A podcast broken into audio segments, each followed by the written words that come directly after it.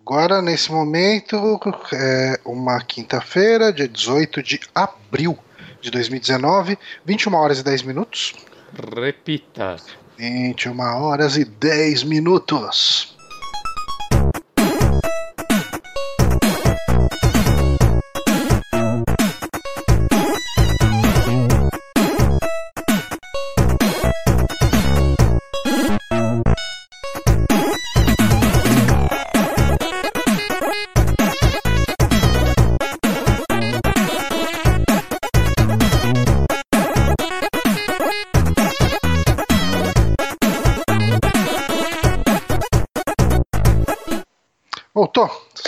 Estamos de volta aqui para mais um saque. Saque edição especial de véspera de feriado, seja lá o que isso puder dizer. Feriado amanhã é. É Sexta- se- Sexta-feira Não. Santa. Isso. É a sexta-feira antes do, do, do. Sábado. Nossa. Sábado de Domingo- Aleluia. E Domingo é dia de Tiradentes. de Páscoa. Ah, é também. Páscoa e Tiradentes. A Tiradentes. Caralho, o aniversário do meu irmão é logo, logo. Aí. Mas ele tá lá nos Estados Unidos e não vou poder dar parabéns pra ele. Não, Porque eu não sei o que é telefone nem internet. Sim, ah, mas enfim, nós estamos aqui para mais um saque, o podcast do Super Amigos. Eu sou Johnny Santos, estou aqui com o Guilherme Bonatti. Oi, tô aqui sozinho. Tá aí sozinho, né? A gente tá sempre aí nesse ritmo de duas pessoas. Mas ó, eu, vi que a gente recebeu um elogio Ô, louco, não, não sei lidar. do, dos nossos amiguinhos Guito e Antônio, lá dos caras da TI, que eles gravaram o, o último podcast deles, não sei se eles lançaram algum depois. ah, em dois, eles falaram: Ah, mas o Bonatti e o Johnny também gravam em dois, fica certinho, fica bonzinho, então. é, a gente tá servindo de parâmetro pra alguma coisa. É ok. Tá, tá aí algo que eu não esperava. Ser parâmetro de algo. ser parâmetro de algo. A gente Hum. pode ser parâmetro. Mas enfim, né? ah, esse é o nosso podcast de notícias. Eu poderia falar que nem o, o André de jogabilidade. Ah, os números ímpares são de notícias, os números. Eu acho que a gente já pares quebrou são- isso alguma vez. A gente quebrou, a gente quebrou e a gente vai quebrar mais vezes. Então, não confie nesse número e não confie na gente, porque as notícias que a gente dá aqui nem sempre tem pesquisa, nem sempre são validadas. A gente só pega links Mano. e lê pra vocês. Você viu que o dia de hoje é meio estranho.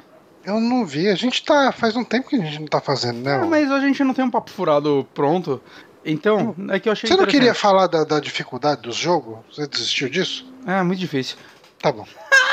Não, mas olha que interessante, porque hoje é dia de Monteiro Lobato. Monteiro Lobato, grande racista. Exato. E também é o Dia Nacional do Livro Infantil. Provavelmente por conta dele. Por causa dele. sim. Mas, internacionalmente falando, é o Dia Nacional dos Monumentos e Sítios. Ô, rapaz. Sítio da onde? Do Pica-Pau Amarelo. Do Também Pica-Pau por causa Amarelo. dele. Aliás, a gente, agora que caiu, né? A gente pode transformar. Cara, a gente poderia mudar o nome do saque pra sítio do Pica-Pau Amarelo, porque não tem Caiu mais já? copyright. Caiu, Caiu? caiu, Quando- caiu quando esse foi? ano. Aí, Caiu esse ano, tudo. A gente pode chamar de Emília Cast, de Visconde de Sabugosa Cast. Cara, eu até faria isso, só que eu acho o Sítio do Pica-Pau Amarelo meio bosta. Hum, o, o nome ou o programa, o livro e tudo mais? Eu nunca li o livro, porque eu acho que ler é coisa de perdedores. Ah, não. Mas, não, não, na verdade eu vi o, o desenho, ó. Eu vi o Sítio do Pica-Pau Amarelo antigo, quando eu era criança, que passava talvez na cultura. Eu gostava. acho que era na Globo, Globo? Talvez. Eu gostava, acho que era Eu a é reprise da Globo. versão antiga, né? É, reprise do, dos anos Era, 80. era, era ok, acho que pra um programa infantil funcionava. Aí Uhum. depois eu vi, acho que uns dois episódios do último que saiu, assim, porque sim, sei lá, os apenas dos canais. Aí eu, ah, isso aqui é meio chato, né? Não sei se o Ah, antigo acho que envelheceu serve pra- mal ou não. Eu acho que ele é muito pra criança, né? Será? Eu vi, eu já vi algumas pessoas, assim, o o Monteiro Lobato, ele ah, tem uma série de relatos É- sobre ele, É a questão transformar racista criança. dele. É, transformar Ele a criança um- em racista, né? É bom. É, não, não, mas assim, o, o racismo no livro era meio velado. Ah, eu acho que ele não era muito mais racista do que a sociedade era. Uhum. Mas Não era mais Ah. racista do que Tom Jerry já era. É, o, o, o Monteiro Lobato ele tem um livro adulto, eu não lembro o nome do livro de jeito nenhum, que é extremamente racista, que é Sério? sobre botar um negro na presidência e meio que esperar tudo dar errado, sabe? Uma história de ficção meio assim. Meu Deus! Uh, é, não, ele era, ele era vinculado a movimentos racistas. Ele era, é, é, tipo, não era. Assim, Eu achei ah, que racista era só por causa, tipo, sei lá, da, ah, da, da cozinheira negra, é, os não, estereótipos. Não, não, não, não, ele era bem, bem, bem racista mesmo. Cara, então não tem que entender porra nenhuma, filho da puta. Toma no cu. Mas uh, uma coisa que eu vi pessoas já defendendo ele hum. uh, é, é, que ele foi uma das primeiras pessoas a dar voz à criança na ficção uh, e, e, isso refletiu de alguma forma a sociedade. Hum. porque os personagens dele eram crianças, é, pensando principalmente em literatura brasileira, logicamente, né? Uh, mas os personagens dele eram majoritariamente, majoritariamente crianças, não, mas os principais ali, né? A, a, a, o acho que é Pedrinho, né? Narizinho e a Emília, que apesar de ser uma boneca, ela se comportava como uma criança. Eles eram uh, uh, essencialmente crianças e eles falavam, eles davam opinião e a opinião deles era ouvida, né? Pelos adultos, era hum. uh, de certa forma respeitada. E isso eu vi pessoas contra-argumentam sobre a vilanização e, e, porque às vezes as pessoas falam muito em uh, se anular completamente a obra do Monteiro Lobato por causa dessa faceta não, racista. Não. Eu, eu acho que é uma, é uma discussão mega perigosa.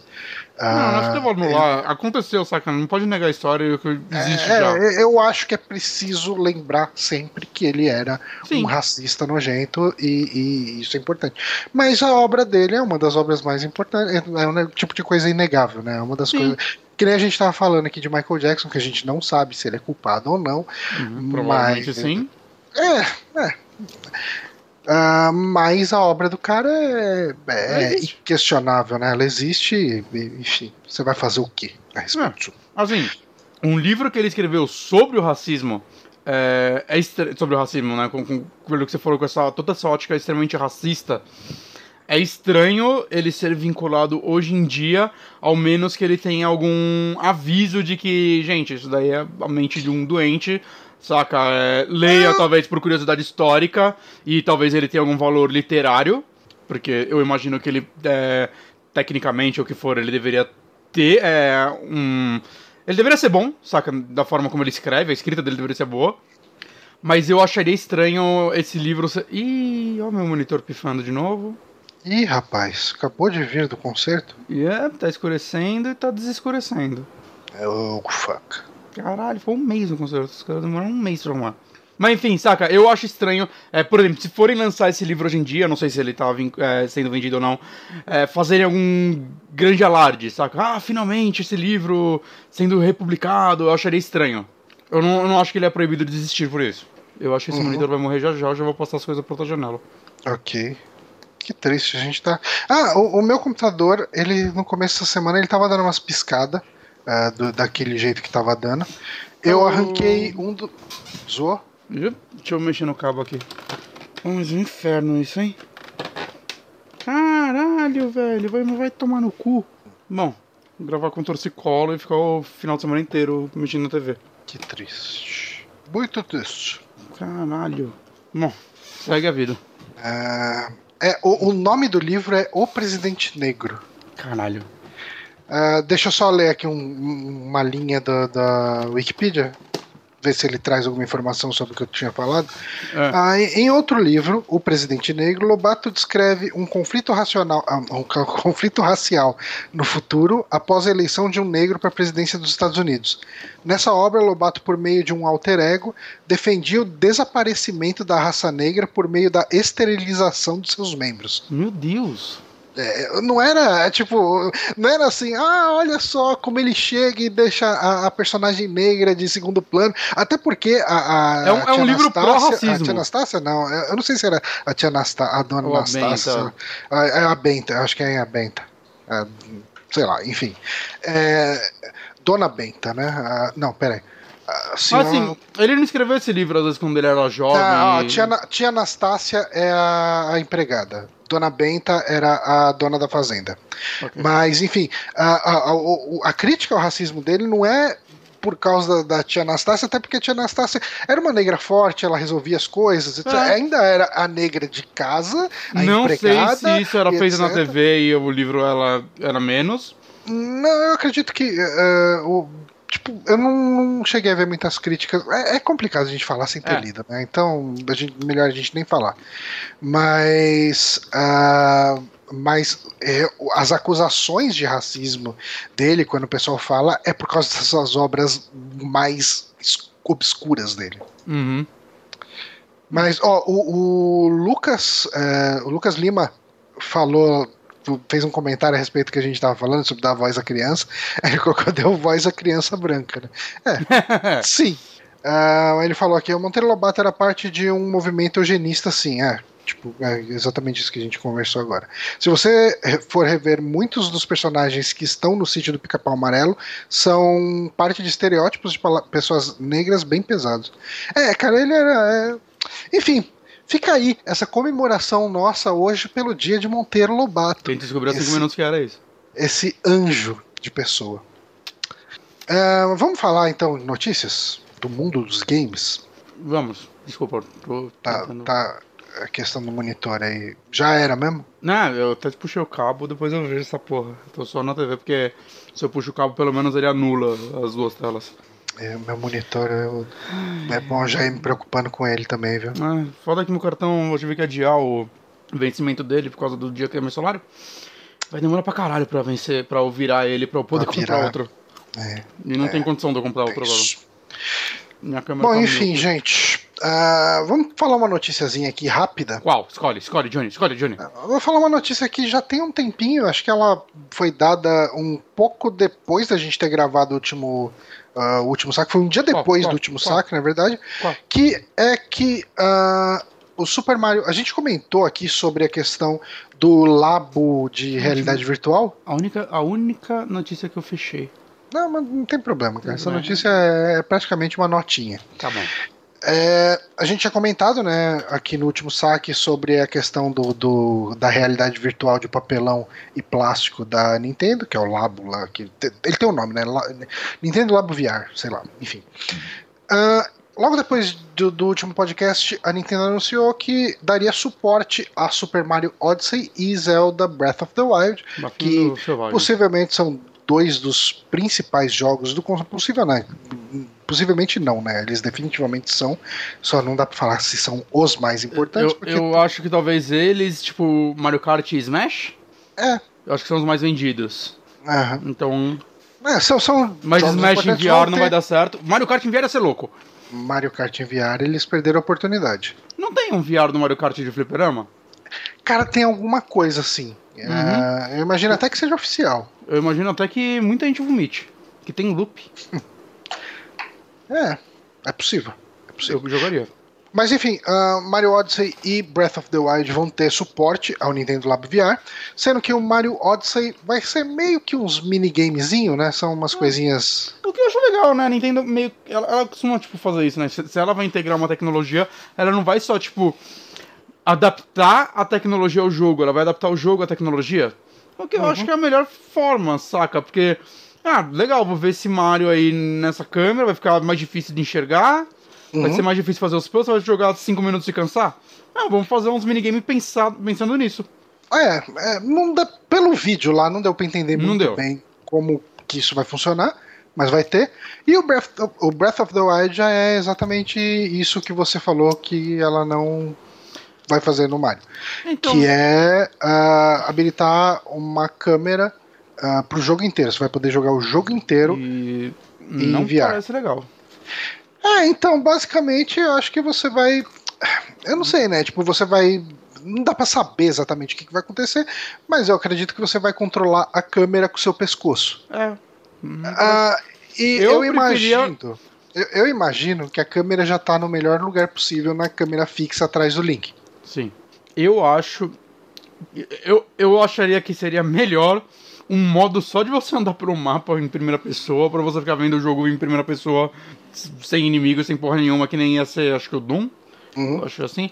Só pra você ver Hyrule em primeira pessoa, isso é uma experiênciazinha rápida, porque jogar o jogo assim parece ser muito desconfortável. É, eu não sei se vai funcionar, não. Pode ser que funcione, sei lá. Assim, primeiro que usar o Labo para jogar por longas sessões já parece que não vai ser uma coisa muito boa, porque você coloca o Switch nele. Vai ficar pesado. E, e o Switch é um console pesado.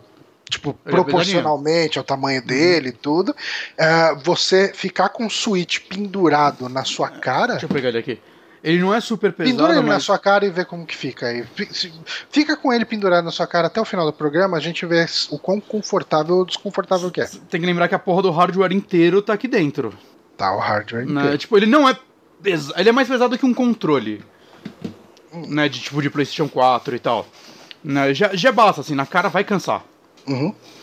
Tem, tem um amigo meu que ele tem certeza absoluta que o Labo VR é só um teste da Nintendo pra ela lançar um VR de verdade no futuro.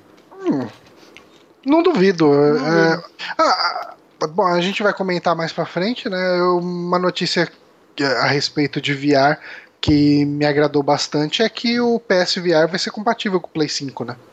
Sim. Mas depois a Assim, gente fala mais sobre é, isso. Sim, verdade. Eu já É, é... É. Mas, ah, bom, eu acho que essencialmente isso. É legal, bom, é legal que mostra que esse VR da Nintendo, sendo teste ou não, é, independente do público-alvo, é, tá aí. Pra, tipo, se você tem um filho e você vai comprar o VR pra ele, é, e você joga esses outros jogos, vai ter algo pra você também. E eu acho isso legal. Eu Uhum. acho, saca, é, é um periférico que seja melhor aproveitado possível. Mas.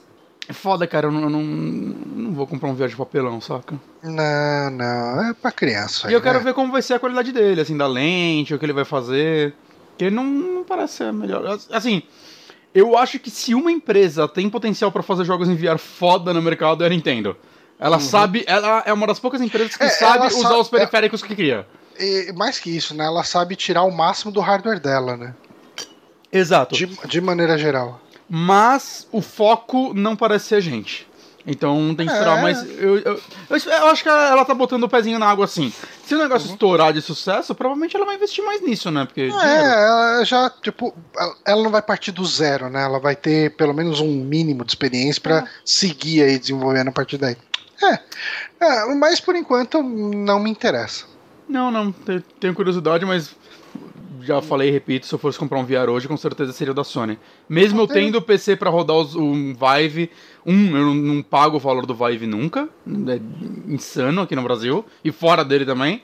E dois, é, eu, eu sinto que o PC tem jogos menos interessantes. É, Eu, eu acho que a, a minha curiosidade em relação ao VR da Nintendo, ela é mais ou menos a mesma curiosidade que eu tenho de tomar chá de ayahuasca. Ah, eu acho que deve ser uma experiência interessante, mas não é por isso que eu vou investir nisso, sabe? Tipo, é, Ó, Johnny, por sinal, não tô falando de chá, tô falando de VR. Hum. um bundle do PlayStation VR que vinha com o jogo do robozinho e o jogo do ratinho. Bem os dois jogos que eu quero. porra, quanto? Ah, deve, deve estar uns 1.700. Vamos ver no Mercado Livre? A gente. O pessoal gosta dessa várzea, né? Então a gente Mas pode eu fazer. acho que não vinha o. o Move. Eu acho que era o bundle só com VR. Eu tenho um movie aqui. Aí. Eu preciso comprar um outro. Mas eu preciso da câmera. Pô, eu lembro quando tava É, vamos ver, é o 1.400 PS completo. VR. Com três jogos. Gran Turismo. Quem quer jogar Gran Turismo? Procura Gente, eu tô, PS tô comendo de batatinha porque eu não consigo parar. Mas tá acabando. procura por PSVR aqui e, e primeiro resultado que vem é um Eu acho, eu acho que você vai achar mais barato em lojas mesmo. Sério? Tipo, a Amazon. É, porque esses periféricos, o mercado cinza bota o preço que quer. E essas lojas, elas costumam ter alguma lógica de tipo, caralho, encalhou, vamos vender essa porra. Ah, tem um usado aqui por 1.800 reais. 1.800? É. Então, na- no- o que eu vi acho que era na Amazon, tava 1.700 com dois jogos lacrado. É, esse aqui vem com dois movie. Aí, dá pra enfiar Dois um em cada movie, vem aqui a câmerazinha, pá, vem Doom, Eter Doom VFR. Esse daí é o que eu quero jogar mesmo, enviar. Doom. Ah, cara. Ah, cara, se eu não tivesse acabado de gastar mais de dois pau no console. Cara, mas dá uma vontade. Ó, o completo aqui, ó. Mas aí tá caro. Isso aqui tá caro, tava mais barato, gente. Que isso? Tá 2,300. Só que vem o completo com a câmera, os caralho, Astrobot Pô. e Moss. Ó, isso aqui, ó. PSVR, mais câmera, mais dois movies, 1.300 no Mercado Livre. Achei aqui por 1.690 com Astrobot e Moss. Só tem Ai, uma ai. unidade, Johnny. E aí, vai pegar? Esse de 1.300 aqui deu uma balanceada aqui, viu? Se você pensar cada jogo é 200 reais, mas acho que não vem os movies, mas vem a câmera. Não, esse aqui vem dois movie. Eu não vou comprar esse tão cedo. Ah, cara. Eu preciso do monitor! Caralho. Toma no cu, velho. Tô tão feliz com o meu monitor de volta, durou um dia. Bom, vamos respirar fundo e Vamos respirar fundo, economizar que tá bem interessante isso. Se você não gasta dinheiro, você economizou esse dinheiro. Eu discordo. Eu acho que se você não gastou Como dinheiro. que é que o, que o Se você não gastou dinheiro. Se você não gastou, se você não comprar, o desconto é maior. Eu acho que se você não gastar o dinheiro, você vai gastar o dinheiro com outra coisa. Ah, eu vou, mas vai ser comida e comida. E aí é você não vai ter o VR. Tudo bem, cara. Johnny, tem um estoque, vai lá pegar. Eu vou na sua casa amanhã. Caralho. É, Cara, te falar que esse de 1300 deu uma. Você é muito bom em comprar coisa em live, Johnny. É, Foi não, um não Switch. Vamos, um Sony. Vamos para a próxima notícia? Que é? Eu vou Tá escolher. tudo fora de ordem aqui. Tá toda, totalmente fora de ordem. Vamos falar Deixa da Telltale? Deixa eu tirar o Monteiro Lobato da minha aba. Vamos falar da Telltale. Tá. Eu vou ler aqui uma tradução feita por ah, Google Carlos Translate. Nóbrega. Ah, tá. Por Google Translate, porque daí eu não fico gaguejando pra pensar Eu, nas eu gosto desse palavras. novo método de ler a notícia ao vivo, que Hum. a gente plagiou do Márcio, porque eu, eu tô meio perdidão esses dias, cara. Tá, tá foda. É, não, tá complicado. Mas vamos lá. Nos últimos 12 meses. Pera, essa é uma notícia só pra dar o crédito conforme é, é necessário. Ah, essa é uma notícia que saiu na PC Gamer, ok?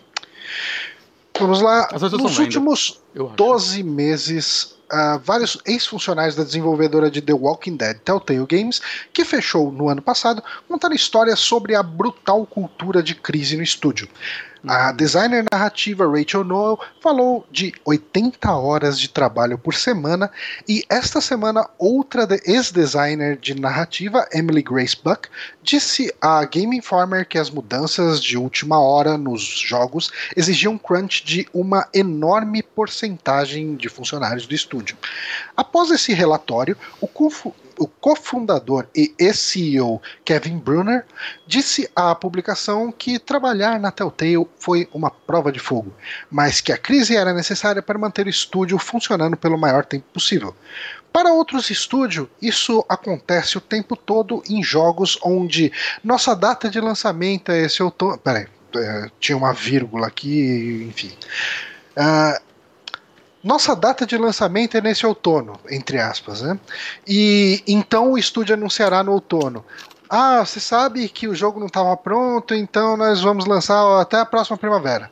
Isso realmente não era algo que a Telltale pudesse falar, disse ele. Não tínhamos orçamento para atrasar a produção por muito tempo, não tínhamos a almofada. Eu gostei dessa tradução da almofada. É, eles não tinham como segurar né, essa- esses atrasos. Qual a original? Era um pillow? A cushion, Queixão. que é a almofada de, de, de tipo de sofá, por exemplo. Ok.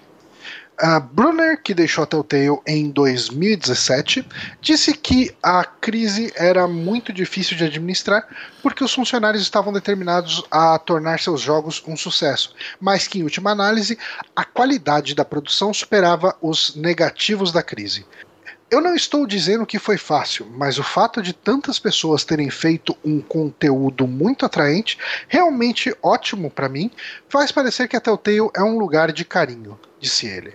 Foi uma prova de fogo, mas definitivamente havia oportunidades para ter sucesso lá e muitas, muitas pessoas o fizeram. Eu me orgulho disso, ah, mas isso acontece nos dois sentidos. Ter sucesso foi difícil. No início dessa semana, no relatório original da Game Informer, Brunner sugeriu que o estúdio tentasse criar um ambiente onde os funcionários tivessem que trabalhar longas horas para sobreviver. Aí abre aspas. Para mim, dos, dos cargos executivos até o animador, se você vê uma oportunidade de tornar o jogo melhor e você sabe que ele será lançado em uma semana. Ah, e você se importa com o conteúdo, é muito difícil andar longe do conteúdo e apenas dizer: sabe uma coisa, isso é, é tão bom quanto vai ser, eu tô indo para casa, disse ele. Ah, tentamos criar um ambiente em que você realmente precisa fazer isso para sobreviver na Telltale, porque não tínhamos esses ciclos de produção de três anos. E assim encerra essa notícia. Resumindo, o cara da empresa que faliu falou que tem que ter crunch pra empresa sobreviver. É tipo isso. É, eu, eu acho que a questão da Telltale, eu não sei a, a, como você enxerga isso tudo que aconteceu lá. Eu, eu acho que é um problema muito mais de da forma como ela foi administrada do que da qualidade dos lançamentos dela. Eu a gente sempre dois. se perguntava. Acho que os dois, eu, um pouco. Eu não sei. Eu, é, Eu acho que eu, eu, eu acho- até o Tale e a Bethesda são as duas únicas empresas onde eu vejo a galera realmente irritada com a engine delas. A Bet- Bethesda ainda vende muito, mas eu vejo a galera irritada, assim, de tipo, até o Tale começou, tipo, os últimos jogos dela, pelo menos desde o Batman, lembra? Eles rodavam muito mal, assim, no PC Ah. era muito refund que rodava, porque o jogo não rodava, o jogo não crashava no computador das pessoas, elas pediam dinheiro de volta. Isso influencia. Eu não sei se. Eu não vou afirmar que isso é o motivo é, das pessoas terem perdido interesse e começado a comprar menos jogos dela, mas eu acredito que sim, isso tem alguma influência, mesmo se for uma baixa influência. A influência tá aí quando a empresa. Se a empresa tá com outros problemas que tá afastando o consumidor, qualquer problema é um grande problema. Eu, eu acho que, na minha visão, pelo menos, o grande problema da, da Telltale é que eu acho que ela acreditou que ela poderia atacar em muitas frentes Uhum.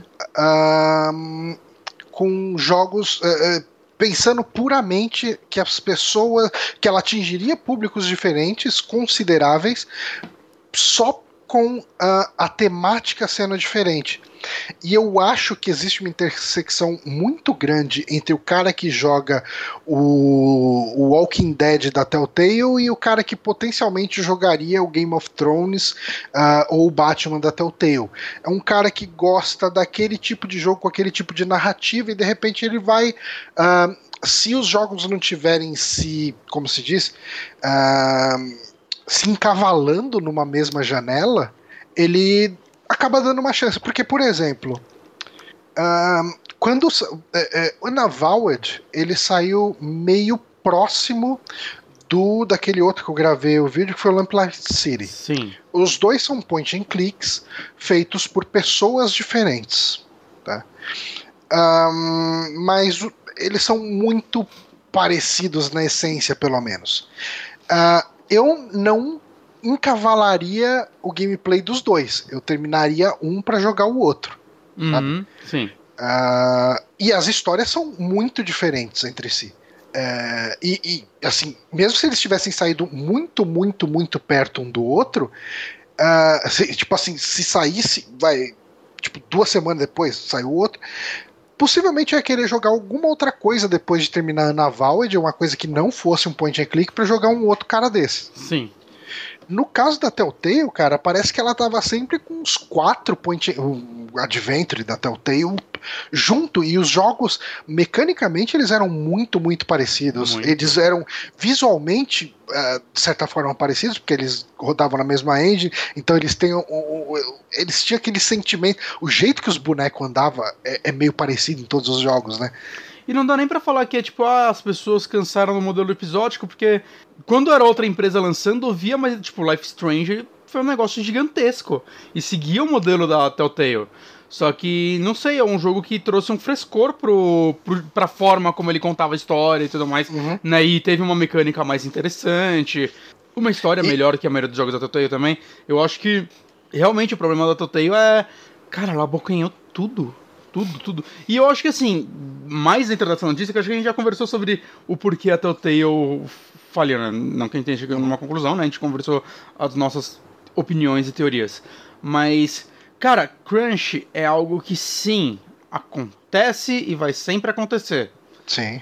O problema é você falar disso de forma positiva, Uhum. saca? Ainda mais no momento atual, ainda mais depois que sua empresa acabou de fechar, você É, chegar talvez- e falar um negócio tão contra a maré assim, tipo, cara, você só cala sua boca e vai tentar fazer uma empresa que funcione. É, talvez Saca? a minha leitura aqui da notícia não tenha deixado tão claro, mas a visão realmente do Brunner é assim. Ó, tipo, sim, o pessoal trabalhou pra caramba aqui, é, a gente não tinha margem pra isso, eles tinham que trabalhar pra caramba mesmo, mas era um clima agradável, as pessoas gostavam de trabalhar aqui, era tudo muito bonito. Então, cara, é, é, fica complicado, né, cara? Porque uh, eu consigo entender os motivos de necessitar tanto crunch, assim, Sim. porque eles estavam trabalhando em um monte de projeto paralelo ao mesmo tempo. É. Então, é, com uma certa janela meio apertada. É, entre e eles. tipo, sei lá, provavelmente tinha uma Disney apertando eles pra falando, e aí, o próximo episódio do Guardiões da Galáxia? É, e é, aí, eles cadê o dinheiro com- da meta dessa porra? Eles estavam com clientes pesados, né, cara? Talvez os É, piores clientes de se ter. É. Então, é, é, é muito complicado, cara. Tipo, a, a história da Telltale é muito triste porque você vê que eles saíram de jogo do ano no- na principal premiação, né, no, no Game Uhum. Awards, pra ladeira abaixo. Quer dizer, ladeira abaixo não, é pior do que ladeira abaixo. Pra parecer que tava tudo bem e você descobrir lá na frente que tava tudo uma merda, tudo um caos. E, e deu no que deu, cara. Tipo, é, é, é muito triste, porque um monte de gente perdeu emprego, né? Boa parte da galera meio que foi redirecionada, né? O próprio Walking Dead foi assumido pelo. Como que é o nome do cara? Tô com o Robert Kirkman Robert na Kirkman. cabeça. É, o- É não, ele mesmo. É ele É mesmo, o criador Tá. da série.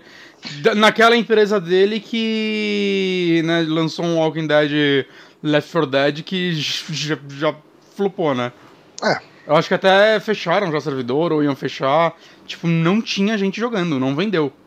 É, dito isso, ter um Walking Dead Adventure, assim, tipo, no esquema de, ok, é um- é um vem trabalhar comigo que pelo menos você não vai passar fome, é, é alguma não, coisa. não, sim, eu sei, mas é tipo.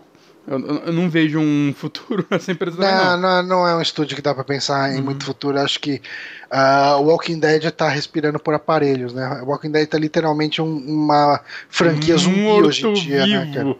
É, totalmente, cara, totalmente. Total- Eu não vou falar sobre a série que eu não tenho ideia de como tá a audiência dela hoje em dia. É, é, mas eu não conheço que- ninguém que... acompanha hoje em dia, mas Exato. Bolhas, é, bolhas, né? Eu acho que, eu acho que isso diz muita coisa, talvez. eu acredito que ainda dá uma boa grana aí. Não, no- ele deve dar alguma boa. Mas assim, você vê que os atores principais da série meio que estão Uma- querendo que os personagens deles morram pra Uhum. sair, e que não aguenta mais fazer aquilo.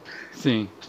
É, fica aí. Bom, fica aí, fica aí esse lamento e, Esse lamento. gente, tipo, É, Crunch- mesmo que eu gostava da Telltale, cara, apesar de tudo, saca? É, é, eu gostei da Telltale por alguns jogos. é eu, eu gosto bastante. O último Eu- que eu eu- joguei foi o Batman, eu gostei muito do primeiro Batman, não joguei o Eu, segundo. eu, eu acho que o meu maior problema com Telltale é que ah, eu. Digamos assim que meu último jogo da Telltale foi o Fable. Wolf Among Us. É, o Wolf Among Us. Porque ah, quando saiu o Wolf Among Us, eu já tava um pouquinho saturado de, de Telltale. Caralho, é o joguei- segundo jogo? Não é o segundo jogo. Ah, tá, eu tô pensando nessa leva, o segundo jogo dessa leva. É, não, então, mas eu já tinha jogado os- as três temporadas de Sam Max. ah, eu, bem ou mal, eu tinha pelo menos começado o Tales of Monkey Island. Joguei o, o Walking. Dead, né? O De Volta pro Futuro. eu, então- eu ainda vou defender o De Volta para o Futuro, eu ainda acho um bom jogo. O, o De Volta pro Futuro ele é bem legal, cara. Pra quem gosta do filme, porra, é, é, eu recomendo muito, cara. Ele é uma ótima. É uma história bem. Eu não vou falar que ele é uma ótima história, mas ele é uma história legal pra quem quer viver mais É tipo, mundo. você tem aqueles três filmes e aí saiu um quarto made for TV, tá ligado? É Só que é um bom exatamente esse made for TV. sentimento. É, é- é exatamente esse sentimento. Uhum. E ele captura. Porque a fórmula de, de, de Volta pro Futuro é- ela é muito clara, né? Os filmes Uhum. todos têm uma formulona ali da questão. Ele tem os elementos que estão sempre re- é, repetindo entre os filmes, né? O Biff e, e- a opressão do Biff nos McFly. Ah, isso acontece meio que sempre, né? Tipo, você Sim. sempre tem esses signos e você tem esses signos ali também, só que a, a trama ali ela se passa ah, na, na adolescência do Dr. Brown, né? Do, do. Sim. É, e, e isso eu acho que dá um plot interessante. E o, vamos e o, Dr. o Dr. Brown, o Christopher Lloyd e o ator que faz o Biff, né, voltaram. Já O é ator algo. que faz o Biff voltou? Se eu não me engano, o É. ator que faz o Biff também tá no jogo. É É. o mesmo ator. E ele tá nativa, né, esse ator, então... É, o, Não nativa, sim, mas tá nativa.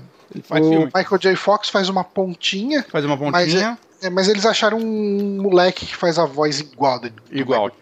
É, igual. É que o Michael J. Fox não tem né, muita saúde mais pra Ah. conseguir esse, esse tipo de coisa.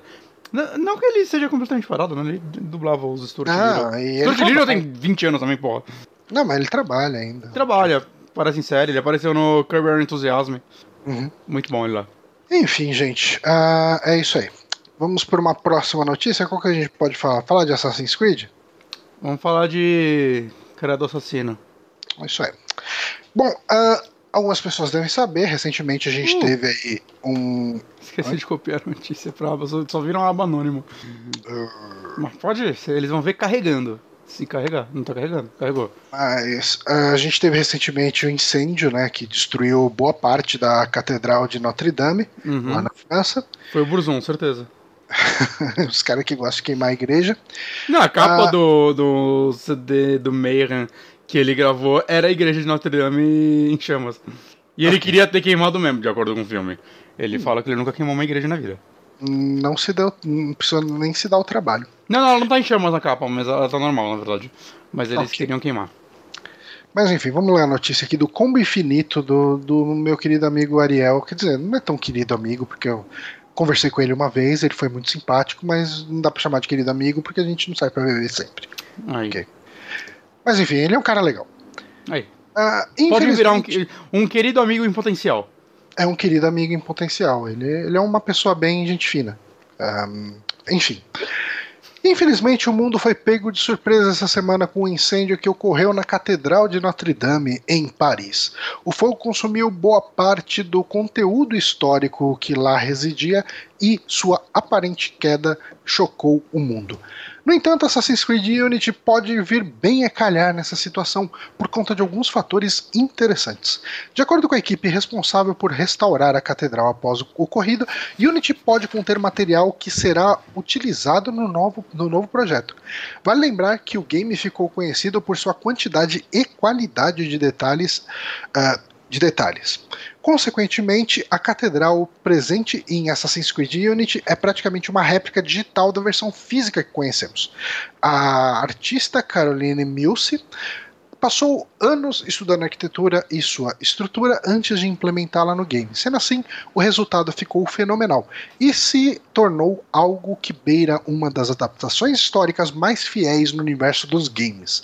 De acordo com o GPS World, o mapeamento 3D do local pode ser uma ajuda crucial na restauração da catedral.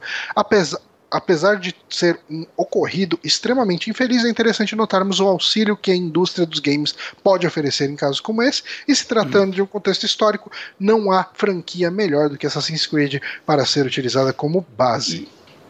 Tem uma parte 2 aí que eu tava procurando aqui, que me enviaram hoje, que é, além disso, a Ubisoft tá doando 500 mil euros, né, Ah, que dá mais ou menos 2,2 milhões de reais pra ajudar na restauração. Que Eu acho que isso faz é sentido. uma. Ela, ela é francesa, saca? Então faz sentido uma comoção maior por parte dela do que outras empresas. E, cara, assim, foi uma tragédia foda, saca? Tipo, não, não tragédia no nível, saca, de tragédia que morrem pessoas e tudo mais, né? Que acho que não morreu ninguém. Mas, cara, um monumento histórico, assim, né? E independente de você ser religioso ou não, saca? Eu não sou. Mas é um monumento histórico fantástico, lindo. É, é um, é um patrimônio, né? É, cara? um patrimônio que se perdeu e isso é sempre triste, saca? É, Muita gente fala é, que parece que eles conseguiram salvar as obras, mas as que davam pra ser salvas, né? Porque boa parte das obras lá dentro era a própria arquitetura, a própria pintura. Olha, sua câmera diminuiu. Hum, acontece. A própria, sei lá, as pinturas, o- os vidros, né? E tudo isso daí, pelo menos no que tava lá no centro, se foi. Uhum. Mas, saca, independente disso, é tipo, le- aquele negócio, né? Vão, vão trabalhar na restauração. A restauração nunca vai ter mes- o mesmo valor da, da obra original, certo? Mas, sei lá, eu acho, eu acho legal, assim, é, o que a Ubisoft tá fazendo. É, existe aquela previsão de que a gente vai. Eu cresci agora, né? É. Cara, que, sabe o que eu fiz Hum. de diferente? Eu dei um alt tab. ah, eu entrei na janela do, do Twitch e, e da outra vez eu tinha saído dela. Ok. Não entendo como isso pode ter influenciado, mas. É. É. É a vida. Mas enfim, ahn, eu tava falando a respeito de. Frango frito. Nossa, eu comi uma batata mais Frango queimada da frito. história. Ah, eu gosto de frango frito. Frango frito é uma comida boa, que ela- mas não era exatamente isso que eu tava falando. Não? Mas enfim. Hum. Ah, tá, eu me perdi completamente no pensamento. A gente pode seguir daqui. É, bom, primeiro, a questão do da Ubisoft está ajudando, eu acho que. Eu acho que mais do que ela ser uma empresa francesa, ela é uma empresa que é lembrada muito por ser francesa, né? Sim. É, tipo, os franceses da Ubisoft, né? a empresa francesa Ubisoft. E, e eu acho que ela se dedicar, de certa forma, a, a, a preservar essa história da França, ah, que, que é representada pela Catedral de, de Notre Dame, é, é muito importante. E, e é foda que eu vi tanta gente falando que, ah, oportunismo pra fazer marketing. Ah, Caralho, mas vai gente. tomar no cu, Puta cara. Vai pariu, tomar no mano. Ah, uma Saca? coisa interessante é que é, eles estão falando que essa é, catedral, que a catedral deve ser restaurada em cerca de cinco anos a previsão. Caralho, só? E eu acredito que eles consigam isso, porque diferente do Brasil, por exemplo, ah, esses países da Europa eles valorizam muito a questão turística dele, principalmente, cara, porque a a questão histórica, logicamente, mas existe. ah, eles têm uma ciência de que ah, o, movi o quanto de dinheiro que movimenta a questão do turismo lá e o que o pessoal vai lá, cara, o pessoal vai lá pra ver a Torre Eiffel, o Arco do Triunfo e a A Catedral de Notre cidade, né? Essas cidades elas têm muitos prédios antigos ainda preservados e, e em uso, Uhum. né? Tem um, um canal que eu comentei. Que eu, eh, eu já comentei aqui sobre ele algumas vezes, que é o canal do Eduardo Bueno. Uhum. Um dos vídeos recentes dele foi falando, e, e foi muita coincidência, porque esse vídeo foi um pouquinho antes de ter acontecido essa tragédia da, da, da Catedral de Notre Dame, o que me fez pensar muito a respeito. Falar, caralho, como o Brasil é uma merda em relação a isso. Ah, era um. um- foi o, o Senado do Brasil na época que a capital era no Rio. Hum. Ah, esse prédio é, é uma coisa de louco, que manja as feiras mundiais, que até são mencionadas no Tennis Century Boys, né? Tipo, que Sei, teve a sei, feira sei. de Tóquio, teve a de Paris, de teve o- tecnologia, né? Sim, então, teve uma feira nos Estados Unidos, eu não lembro exatamente na cidade que foi, mas ah, dentre as várias coisas que aconteciam nessas feiras ah, mundiais, eh, eh, existiam exposições de questão de arquitetura, principalmente. Uhum. E o Brasil tinha exposto um prédio modular lá, e é um prédio com uma arquitetura ah, bem clássica mesmo, aquela coisa bem cheia de rococó, sabe? Essa coisa bem. eh, não era nada moderna, sabe? Ela, Uhum. ela, eh, evocava muito esse lance mais clássico. Eu não sei se dá pra falar gótico, mas enfim, era uma coisa muito classuda, assim, bem classicona mesmo. E ah, esse prédio eles exibiram lá e era um prédio desmontável. Eles conseguiram levar o prédio de lá dos Estados Unidos para o Rio de volta. E ele foi usado durante muitos anos como Senado ah, no Rio de Janeiro. Até que um dia um, um governador, se não me engano, um governador militar mesmo, falou: não, esse negócio é uma afronta, é ridículo, é horrível, e destruíram, cara Ok. de- destruíram uma obra arquitetônica ah, é, é, premiada, né? Premiada, que era um, é, é um, um- enfim, cara, é um marco. eu- acho que dá pra considerar um marco civilizatório, sabe? Tipo, uma coisa mega importante. Ah, é- Um marco e da sabe- arquitetura, talvez. é, arquitetônico, sim, com certeza. Mas você sabe qual que era o pretexto de destruir isso? Sabe que eles Hum. poderiam ter desmontado essa porra e montado outro lugar, já que pode, né? Já que funciona isso. Ah, o, o pretexto era: ah, vai passar o metrô aqui, então a gente quer que passe o metrô no lugar que tem esse prédio premiado histórico, onde foi o Senado do Brasil durante uma época da República. E- e- Cara, esse é um vídeo muito, muito bom. Eu recomendo que o pessoal veja no canal Buenas Ideias. Eu vou até ver o título dele, porque. Tô puto com isso, cara. É, tipo agora também, né? Pegou fogo no museu, já esqueceram dessa porra. Ah, sim, não tem ninguém falando sobre, cara. Deixa eu ver aqui, Buenas Ideias. Procure, cara, acesse o canal Buenas Ideias. É, é, eu, eu amo esse canal. O, o Triste Fim do Palácio Monroe. É o penúltimo vídeo deles. Foi semana passada o vídeo. É, assistam, é um vídeo de 18 minutos. Uh, ele conta toda a história, ele dá detalhes. Eu tô, cara, inclusive, talvez semana que vem, se eu não jogar nada diferente, eu fale sobre o livro dele que eu tô lendo. Eu tô lendo um livro dele sobre o descobrimento do Brasil e tá muito, muito interessante. O canal dele é sobre história do Brasil, essencialmente, né? Uh, ele conta, cara, ele destrói, cara, quando ele vai falar, por exemplo, de, de bandeirantes, cara. Ele expõe o que, que eram as bandeiras, né? E, e o que, que, foi São Paulo durante toda essa época do começo do Brasil. Uh, São Paulo é uma cidade, estado, por, é, por, é, por, assim dizer também, mas principalmente uma cidade que ela prosperou muito no começo do Brasil como um polo escravocrata era um, uma concentração de, de, de, negociação de escravos. São ah. Paulo cresceu muito às custas de escravos negros e índios. E, e, populações inteiras foram dizimadas e ele explora isso em diversos dos vídeos dele. Eu recomendo muito, eu gosto muito do canal dele. Mas enfim, a Ubisoft reconstruindo aí, é, quer dizer, ajudando de alguma forma. Pelo menos na questão do dinheiro, isso é concreto, né? Essa questão dos é. 500 mil euros. E é interessante que é bem possível que ela tenha talvez o melhor é, modelo 3D dessa igreja. Porra, por dentro, tudo, é. riqueza de detalhe, com certeza. E, e, ah, e vale falar que o Assassin's Creed Unity tá de graça pra PC. Na né? Uplay eles estão hum. dando o jogo. Eu peguei, é, que é interessante que era o único Assassin's Creed que eu não tenho e não joguei. Eu não joguei o Odyssey ainda, mas saca, do, dos antigos é o único que eu não joguei. E eu vou dar, vou dar uma chance pra ele. Eu joguei bem pouco, na verdade, antes. Mas cara, eu vou dar uma chance pra muito ele. tempo que eu não jogo um, um Assassin's Creed. É, cara, eu, eu sei que a franquia é anual, eu sei que os jogos, a maioria são iguais, eu sei tudo isso. Quando eu começo a jogar, eu me divirto pra caralho, eu gosto. Até, ah, é até que importa, o 3, cara. que é possivelmente o pior, não foi horrível jogar ele pra mim. Ó, o Mikael disse que tava fazendo live dele até agora há pouco. Inclusive, o Mikael fez uma raid aqui pra gente é, e trouxe as pessoas que estavam assistindo. É quando então, tá a raid... live, você migra pro, pro lugar e É, você tá, faz... tá fazendo uma live e você faz raid pra outro canal. É. Então, todo mundo que tava na sua live vai automaticamente pra esse outro canal. Legal, a gente tem que aprender a fazer isso, a gente pode fazer isso. Eu fiz isso uma vez e mandei todo mundo pro canal do Márcio. Aí.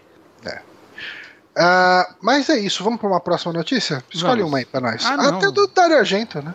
Peraí, calma, calma. Peraí, Ctrl C, Ctrl V, carrega notícia. Difícil. Oh, Tem uma tela só, gente, agora. Que meu, meu monitor quebrou ao vivo. Meu monitor que voltou do concerto ontem quebrou ao vivo hoje. Hum. Quem, quem indicou o técnico? Bronco. Falou, leva no meu técnico que esse cara é foda. Com um mês meu monitor. Entregou é. quebrado. Fiquei esperando a peça. Aí chegou a peça semana passada e ligava lá, falou, estamos testando. Claramente não estavam. Não, parece que não testaram também. É, claramente a coisa que eles não fizeram foi testar. Mas enfim. Hum. Porra, tá em inglês, hein? Você não quer ler, não? Eu já traduzi antes pra gente estar tá preparado ah, é, pra isso. A minha tradução Aqui, simultânea não é tão boa assim. Você é, acha que eu não me preparei pra esse podcast, mas eu quase me preparei. Eu acredito que você se preparou mais que eu. É. Eu cheguei em casa 50 minutos antes do podcast, vale lembrar. Eu tenho uma desculpa na manga. Tenho fotos do metrô parado. Sim, é, você mandou realmente uma foto. Mas vamos ler aqui a notícia. Dario Argento, o diretor de terror italiano por trás de Suspiria, Deep Red e aquele em que o Harvey, o Harvey Keitel estrangula um gato durante uma sessão de fotos, está atualmente se interessando por jogos. Ele não está trocando seu chapéu de diretor por um de desenvolvedor, mas ele está atuando como supervisor criativo de Dreadful Bond, um jogo de horror psicológico em primeira pessoa dentro de uma mansão abandonada. Argento tem assustado as pessoas desde os anos 70, e enquanto ah, essa é a primeira. Né? Oi? Parou já há uns 20 anos. Ah, é, já, já não assusta mais tanto. Né? E enquanto essa é a primeira vez que ele está envolvido em um jogo, ele fez o primeiro filme italiano a usar CGI, The Stendhal Syndrome. Vamos ver se eu acho alguma coisa dele e faço pra mostrar pra galera. Uma casa mal assombrada é um ambiente familiar para o horror psicológico, mas ainda é um terreno fértil para sustos. É uma prisão labiríntica cheia de vozes desencarnadas, paisagens de sonho, lembranças e, so e sombras, aparentemente que escondem o segredo dos impuros. Tem o filme inteiro no YouTube, então for. posso passar? Pode, claro. e alguns eventos terríveis do passado da mansão. Uh, a história da mansão é contada literalmente através das sombras. As silhuetas recriam momentos passados capturados pela developer Claude Studio, filmando atores reais. A casa também se transforma. Uma porta pode desmoronar para revelar um templo costeiro. E esse costeiro deve ser uma tradução errada, mas enfim. E ah, não, é costeiro mesmo. E é? além dele, o oceano. Hum. Então deve ser. Uh, tudo que você vê na mansão começou a vida como um objeto real, de cortinas mundanas a artefatos assustadores. Uh, tá, aqui tem. Isso aqui é um texto traduzido, tá? Então tem umas coisas aqui que são bem opinativas. Uh, eu amo um pouco de foto, fotogrametria. Eu gosto de dizer isso também. É uma palavra divertida. A equipe viajou por aí, fotografando locais misteriosos em toda a Itália e fazendo novos adereços manualmente quando não conseguiram encontrar algo. O jogo tem trailer, vou passar o trailer do jogo. Foda-se. Jogo então, italiano, ninguém vai Esse trailer é tipo um curta, na verdade, cara. Ele tem uns 6 minutos. Deixa eu rolar aí, galera. Ah, se diverte. Tá. É, torcer pra gente tomar strike, mas tá valendo. Vai, cara, é um trailer italiano. Não tem copyright essa porra.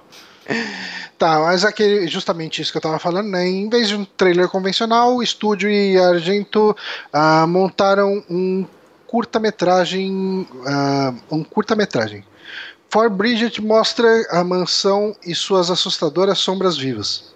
Não é curto no estilo, segue. Uh, nossa, tá, tá, a tradução a partir daqui ficou meio ruim, eu devia ter revisado um pouco mais. Pode, olha. Segue-se um par de estudiosos que. Tá, enfim, o trailer ele mostra um par de estudiosos que exploram a mansão 30 anos depois dos eventos do jogo. Não é uma ótima ideia, aparentemente, não é um bom presságio para nós também. Tá, um, enfim. Você chegou a ver esse trailer, esse curta? Essa... Não, mas ó, eu quero falar que ele tá no Kickstarter. Uhum. Ele quer 67 mil dólares, ele tem 24, falta 6 dias. Eu acho que esse jogo não vai acontecer. E tem uma Nossa, tech... só isso? É. E tem uma tech demo dele. Tá escrito aqui. Tech demo, download, PC. Quer que eu baixe e jogo? Baixa e joga. Daí você fala se é bom. Faz isso agora. Tá. Não, espera aí, tem um GIF aqui. Eu vou, vou copiar o endereço do GIF. GIF não, um, um vídeo do, do jogo, gente. Cara, uhum. não acho a aba certa. Eu perdi a aba. Sai ah, aba, sai pra lá. Não, não, cara. Por cara? Achei. Aí, ó. Tá rolando o jogo. Cara, eu gostei muito da parte artística, eu imagino que é a parte que o Dario gente tá mais ajudando, certo? E. É, ele é um supervisor criativo, né? Seja lá o quanto que isso influencie. É, uh... eles mostram pra ele ele fala, ô, oh, tá legal, mas deixa mais preto e branco, meu. É isso que o supervisor criativo faz, ele supervisiona a criatividade. É exatamente isso. É, é o que se espera do supervisor. Mas, sei lá, cara, eu eu sempre fico curioso quando um diretor de cinema quer se envolver em games, porque eu sinto que nunca dá certo. New Gaiman lançou um jogo horrível, é, saca? Você sabe por quê, cara? É... Porque jogo não é filme. É, a resposta curta eu acho que é essa mesmo. Mas, assim, a gente joga jogos inspirados pela, pela arte desses grandes diretores há muito tempo e há muito mais tempo do que eles estão trabalhando de um Sim. jeito ou de outro em jogo. Então, uh, o que, que acontece? Uh, a gente já jogou coisas com influências, por exemplo, de Suspiria, de um jeito ou de outro, mas influenciados por Suspiria por pessoas. Não vou nem usar o nome Suspiria. Que gostam de Suspiria e videogame. Que, Exato, por pessoas que conhecem os detalhes da mídia videogame e aplicam essa influência. Ah. Cara, um, um, exemplo disso, goste, ame ou odeie, uh, é, é, o Kojima, que traz muita influência de cinema e monta os jogos dele. Muita gente acha uma bosta os jogos dele, não vou entrar nesse mérito, eu acho que as pessoas têm todo o direito de, de, de achar uma merda, mas uh, eu acho que o Kojima ele traz pra mídia videogame uma coisa única. O que Sim. ele faz não é uh, traduzir a questão, não é, é simplesmente pegar um filme e jogar lá. Eu assistindo uh, esse o nome dele seria David Cage. Curta, pois é. o David Cage mesmo faz as coisas faz, dele, vai. Faz as, as coisas uh, dele. Isso é faz as coisas dele. dele. Mas uh, esse curta que a gente viu aqui, cara, é, Cara, eu já vi uns 20 mil jogos com premissa melhor do que essa, sabe? Os caras vão. Cara, isso aqui, o, o, o, a introdução do Resident Evil 7 é exatamente isso, sabe? Os caras indo lá Mas- investigar uma casa que é mal assombrada, que tem lendas e não sei o quê. Só que Mas- assim, ok, tem uma coisa um pouco mais puxada pra um culto aí nessa história, Sim. porque eles vão atrás desse, dessa mansão, atrás de um livro, e são dois caras que vão lá investigar, e um dos dois acaba possuído, mata o outro e começa a falar: ah, agora eu vou ah, descobrir tudo sobre não sei o que e tal. Sobre o. o- enfim. o rolê. Enfim. Mas assim, é, esse jogo ainda. É, saca, você vê que o nome dele tá lá mais pra tentar vender o rolê. Ah, Que, saca, ainda ele não é o diretor, ele não é o roteirista, ele não é o game designer. Ele é o, o consultor da criatividade alheia. É isso que ele faz, ele consulta é isso. Saca, ele tá lá envolvido pra dar um feedback, digamos assim. Né, ou talvez uma ideia ou outra. Então eu ainda vejo algo assim funcionando mais do que um cara que, saca, descobriu o videogame ontem e quer se envolver. É, não tô querendo dizer que isso é uma regra e que nunca vai dar certo, saca? O John Carpenter já falou que iria fazer um jogo e eu confiaria porque ele, ele joga videogame. Ele, ele gosta de, de joguinho. E ele já se envolveu em videogame antes, né? Nem como compositor ou, ou dublador, essas coisas. Né? Então, é- é- algum, algum dedinho no videogame ele já teve. Mas. E o Spielberg também, né? Já se envolveu, né? Tipo, The Dig tem ainda um dedo dele, se eu não me engano, certo? Jorge é, Lucas. É, é aquele dedo bem de longe. Eu acho que ele não fala nem se. Nem pede pra botar mais preto e branco. É, é, eles se basearam no roteiro dele, Uhum. É. sabe? É, ó, a gente pode botar seu nome aí, que o roteiro é- era mais ou menos seu. Não, bota. beleza, o foda-se. Vin Diesel fez uns jogos aí. Aí, ó. Aí agora a gente tá falando de arte. Ah, pera aí, mas ó, o, jogo, o primeiro jogo do Riddick é bem bom. Ah, não, não. Tá, Ele mas é bem eu, bom. eu imagino o tanto da influência do Vin Diesel nisso tudo. Qual, qual- deixa, eu, deixa eu ver qual é a influência do Vin Diesel. Eu aposto que ele é o diretor roteirista. O Mikael lembrou uma coisa aqui: a Kim Kardashian fez um jogo. Aí, aí. Essa é uma notícia que a gente devia ter dado. Eu acho que a gente. Eu não lembro se a gente deu. Ela, ela deve ter entrado numa pauta, mas eu acho que ela não foi até o programa. Não lembro. Vin Diesel é acreditado como produtor do jogo e ator. Ah, garoto. Produtor é, é produtor, né, cara? Produtor faz um rolê. Produtor produz. Ele produz. O que ele produz? Riddick. E ele fez aquele jogo lá, o The Wheelman. Produtor é. O cara dá o dinheiro e fica olhando, falar. E aí, esse dinheiro tá sendo. Não, mas ele não é produtor executivo, né? Não, esse daí é produtor executivo. Embora o Seinfeld era produtor executivo e. Produtor no- é tipo o Nos Giliard, making off ele tá tudo. Caralho. Não faz nada. nada. Fica lá É. só jogando FIFA. Só jogando e falando, é isso aí. É. Ah, é, mas o, o Willman, programa, senão ele ia querer matar a gente. o Willman, ele não foi produtor e não é tão bom assim. Hum. Então faltou o dedo do Vin Diesel nessa porra. Fica aí a informação. Mas, de tudo isso, é, eu jogaria esse jogo se ele saísse. Eu gosto de jogos de terror, ele tem cara de vai ser aquele joguinho de 3 horas. É, eu gostei É. do design. Saca, eu gostei desse climinha preto e branco aí. Eu jogaria esse jogo. Olha o que eu fiz. O que, que você fez? Olha o que eu fiz. Olha na live. Ah, Olha Que que o que que eu fiz. A gente tá. ah garoto, tamo. tipo, janela dentro da janela, dentro da janela. É, dentro da janela. Cara, tanta janela que eu não acho a guia do OBS pra parar com isso. Pera aí, gente, que eu fiz merda. Que, que o bem, isso acontece. fez? Merda! Agora a gente Quando você vai arrumando aí, será que eu posso puxar uma outra notícia ou você quer falar mais sobre isso? Eu não quero mais tocar nesse assunto, Johnny. Que assunto? Gravar podcast? Não, é. Dar Argento. Dar Ô, Argento. Suspiria é bom, hein? Eu vi há umas duas semanas. Você gostou? É, a gente acabou não, não eu conversando online sobre a sua opção. Eu gostei pra caralho, assim, cara. É... Inclusive, sem spoiler, mas eu vi muita gente que não gostou do final, de toda a cena final. Eu achei ela linda. Eu entendo que quiseram misturar cinco técnicas cinematográficas ao mesmo tempo no negócio. Ficou da hora mesmo assim pra mim.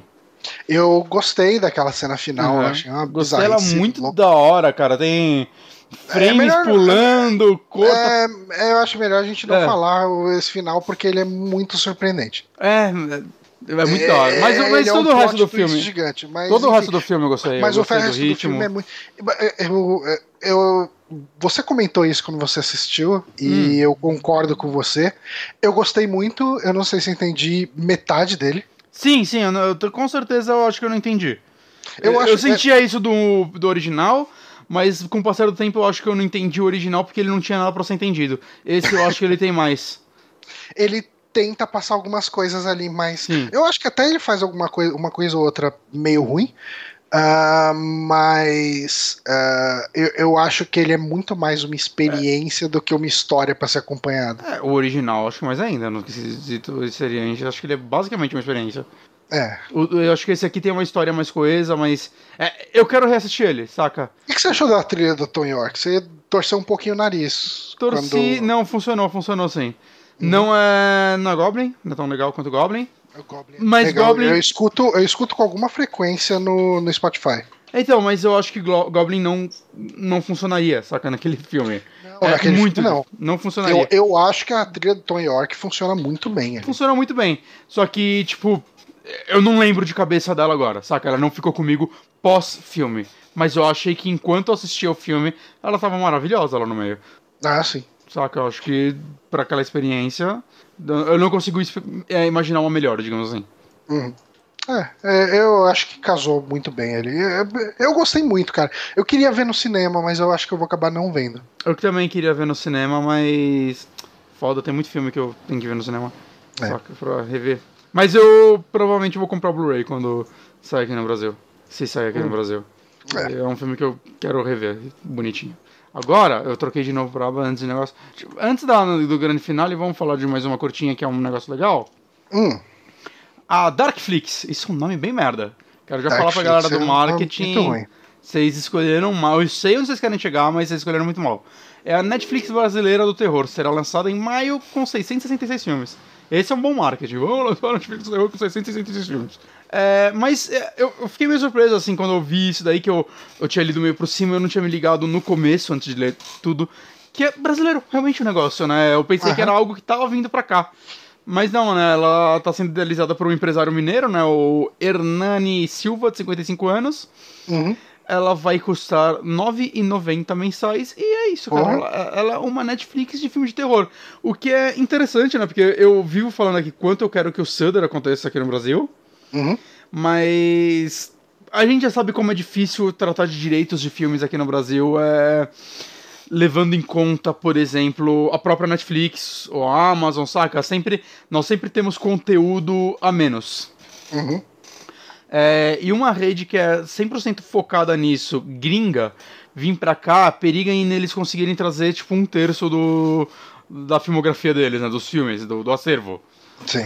Agora, como essa rede tá sendo feita aqui, ele tá sendo, saca, literalmente buscando os direitos dos filmes no Brasil, É, ele tá começando do zero, né? Com É. isso. Ele não tá reaproveitando uma licença que já tava liberada pra alguém de fora e tal. é interessante. E assim, dá pra ver, cara, que tipo, tá aí entre os anúncios, né, alguma lista de alguns filmes, tá tipo, Vampiras, As Filhas de Drácula, de 74. Cara, assim, os direitos desse filme devem ser tipo R$19,90. Saca? É. É, comprar dois DVDs dele no, no bandejão do Carrefour, daquele de 9,90, você automaticamente ganha o direito dele. Saca? Tem muita coisa aí pra fazer volume, mas saca? Vai ter A Morte do Demônio, vai ter uns Godzilla antigão, que é interessante, né? Aqui, a lista deles divulgada, deixa eu ler melhor. Godzilla de 54, A Uma Noite Alucinante, A Morte do Demônio de 81, Chamas da Vingança de 84, Shocker 10 mil volts de terror de 89, Daqui a 100 anos, não conheço, de 36, a F- e Vampira das Filhas de Drácula de 79. É, em matéria também vamos ter séries, Visões Noturnas, Conto das Criptas, já me vendeu aí, o que é Ó. estranho, que é uma série que eu comecei a ver, eu baixei ela, porque é uma série da HBO e ela não tá na HBO Plus e vai estar aí nesse serviço, né? Uh, tinha lido inteiro. Os Invasores, além da imaginação dos anos 80, de 89. Eu não sei agora se é a série ou filme. Não, o filme é de 90 e pouco. Então, eles são uma série dos anos 80, interessante. Alguém tinha me perguntado no Twitter se tem a Lenda tipo, que eu postei que eu tô vendo a nova, né? Do Jordan Peele. E aí perguntaram qual eu tava vendo e onde eu consigo, né? Eu falei, ah, a primeira tem no Brasil em DVD. A segunda e a terceira eu não lembrava, mas eu sei que no Brasil não tinha nenhum canal de streaming. E a última, né, eu tô baixando, porque é da CBS, eu nem sei onde passa aqui. Né? Não, não, não. Interessante se tiver. passar. É, então. E interessante se tiver a de dos anos 80 inteira, que eu acho que é uma das menos comentadas atualmente. Uhum. E Caverna do Dragão de 83 é animação? Deve ser animação. Eu não sei por que, ela tá como terror aqui. É, Não sei. Só, embora a animação de 83, coisa que era um pouco final dos anos 80. É, aí, bom, segundo Ernari, negociações em- sendo empreendidas desde 2017. Mais de mil filmes e sem série já foram licenciados, investimento inicial é de um milhão, valor que pode sobrar dependendo do sucesso do negócio. Sobrar? É. Temos dois sócios investindo é, e 75%. É, nossa, desculpa. Temos dois sócios investidores e 75% de investimento estrangeiro. Uhum. O dinheiro está sendo gasto apenas no planejamento, desenvolvimento e estrutura de negócios, diz ele, que contratou a agência de Londres para garimpar produções internacionais. Hum. Filmes desses gêneros não são eh, tão caros quanto certos blockbus- blockbusters. E temos cerca de 80% em produções independentes de diversos países.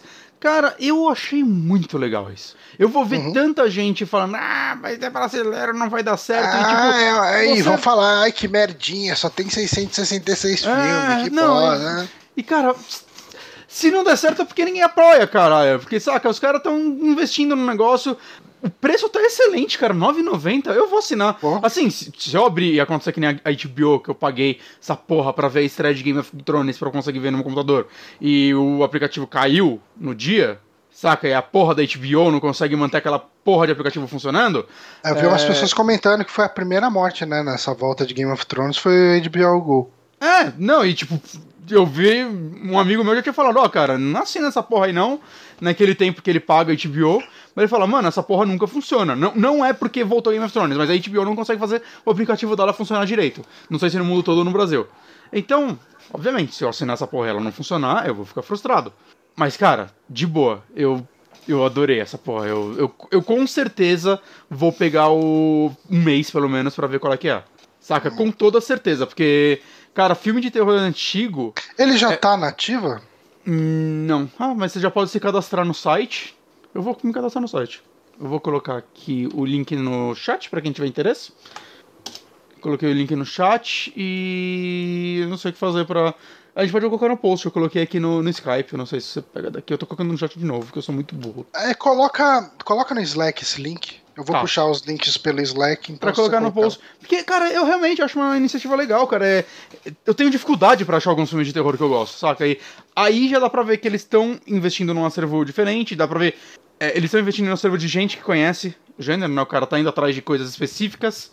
Então, porra, cara, sei lá, desejo sucesso pra eles, espero que dê certo. É, é uma iniciativa que eu com certeza aprovo muito como um fã do gênero. E eu acho que todo mundo no Brasil que é fã do gênero é, poderia dar uma chance, assim, perder um pouco o preconceito com serviços nacionais. Obviamente eu não tô falando pra passar a mão na cabeça se o negócio for ruim. Ah, não. Mas se ele for um bom produto, cara, e eu espero que seja, puta, cara, fantástico, assim, parabéns pela iniciativa. Eu nunca esperava ver isso acontecer aqui. É, o Mikael comentou um negócio aqui em tom de ironia, mas eu acho que é um negócio que, que pega realmente. Ele falou: ai, que merdinha, não tem app pra minha TV. É, um, um app pra TV eu acho bem difícil. É, é, assim, é muito, muito, muito fora de, de. Se bem que tem até app de. Tipo, na minha televisão tem app da Santos TV, por exemplo. É, não. Ah, eu mas é- imagino é que não é a difícil. prioridade É. inicial. mas é, é, eu me vejo assistindo muito pouco isso, não tendo um app pra, TV. pra, pra, pra videogame. Ah, tá. É, se tivesse um app compatível com Google, é, com o, Chromecast, Chromecast. já me serviria. É, no celular provavelmente vai ter. Se der a opção de É. download, puta, obrigado, saca? O... Vai ser melhor ainda, que eu vou poder até ver no metrô. É, mas pra TV e videogame, eu não acredito que vai ter tão cedo. Eu acredito que não vai ter at all. É. Assim, não, depende do quanto isso crescer, saca? Que existem é, Ah, cara, o público. Eu, eu não vejo o público de terror se engajando tanto por isso. É, tomara que sim, mas eu num, num nível assim, sabe? Eu consigo imaginar ele se engajando num nível de comunidade eh, que torne isso sustentável. Eu não vejo tornar isso extremamente lucrativo. Ah, Mas eu sim. posso estar enganado. Eu também posso, eu concordo com você, eu posso estar enganado, mas ah, não sei, depende, né, eles vão ter que investir bastante em divulgação e achar esse nicho. Eu faço parte desse nicho, né, e se for um bom serviço eu vou com certeza falar dele quando ele sair, Mas eles, sim, eles têm que conseguir uma sorteria, nem que for com boca do inferno da vida. Eu não sei que tamanho eles, eles estão hoje, né? Mas com esse tipo de coisa é importante. Propaganda no Filmou também, essas coisas, né? Você acha bastante. Uhum. Mas legal, cara. Ah, bacana. Eu, eu, putz, é uma iniciativa que eu não esperava vir aqui. Saca, do Brasil. No Brasil. Uhum. Muito- assim. muito Sua bem câmera ficou pequenininha de novo, Johnny. É. Tem que parar de ficar Acontece. abrindo os negócios ilegal aí, ó. Fechei a notícia que a gente ia falar e fiquei com a que a gente não ia. Tá.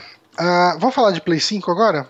Vamos! Não é tão empolgante quanto uma rede de filme de terror, Eu- mas tá aí, é um videogame. Nesse, nesse atual momento, eu também acredito que não. Porque o que a gente tem aqui é uma porção de especificações. Mas eu gosto de especificação, cara. Tem que dar especificação mesmo. Ah, eu não gosto de especificação. Não, eu gosto. Eu prefiro especificação do que são- jogo. São números muito frios. Se bem que Não, tem, Cara, tem uma coisa gente- interessante. a gente tem uma matéria mega grande em inglês que eu não fiz a tradução dela, porque ela é muito grande, eu não ia ler inteiro nem fudendo. Uhum. Cadê? Tem, tem alguma matéria em algum lugar que tem uma tabelinha bem, bem ilustrativa do. Eu coloquei aqui Vai pesquisar. mandou. Ah, tá, vai procurando em algum. num- numa outra janela de preferência aí do browser. Eu tô fazendo. ah, é, PlayStation o- 5 essa tabelinha. informações. Isso aí, que bonito. E eu vou lendo a matéria que saiu no The Enemy. Vai lendo aí, Johnny. PlayStation 5, os detalhes mais importantes sobre o novo videogame da Sony. Aparelho será compatível com jogos do Play 4 e terá tecnologia de Ray Tracing. É oficial, a Sony enfim revelou os primeiros detalhes oficiais do novo PlayStation em entrevista exclusiva para a revista americana Wired. O aparelho ainda não tem nome oficial, mas é bem provável que se chame PlayStation 5, dado o histórico dos videogames anteriores. Listamos abaixo os detalhes mais importantes sobre o novo videogame. O arquiteto-chefe da máquina será Mark Cerny, que também desempenhou essa função no PlayStation 4. falando. NEC Ele 3 também em- foi- confirmado. Aí, rapaz. É isso que eu quero na próxima geração. Ele também foi responsável pela criação de NEC, como você já adiantou aí. O novo PlayStation terá CPU baseada na linha Ryzen da AMD.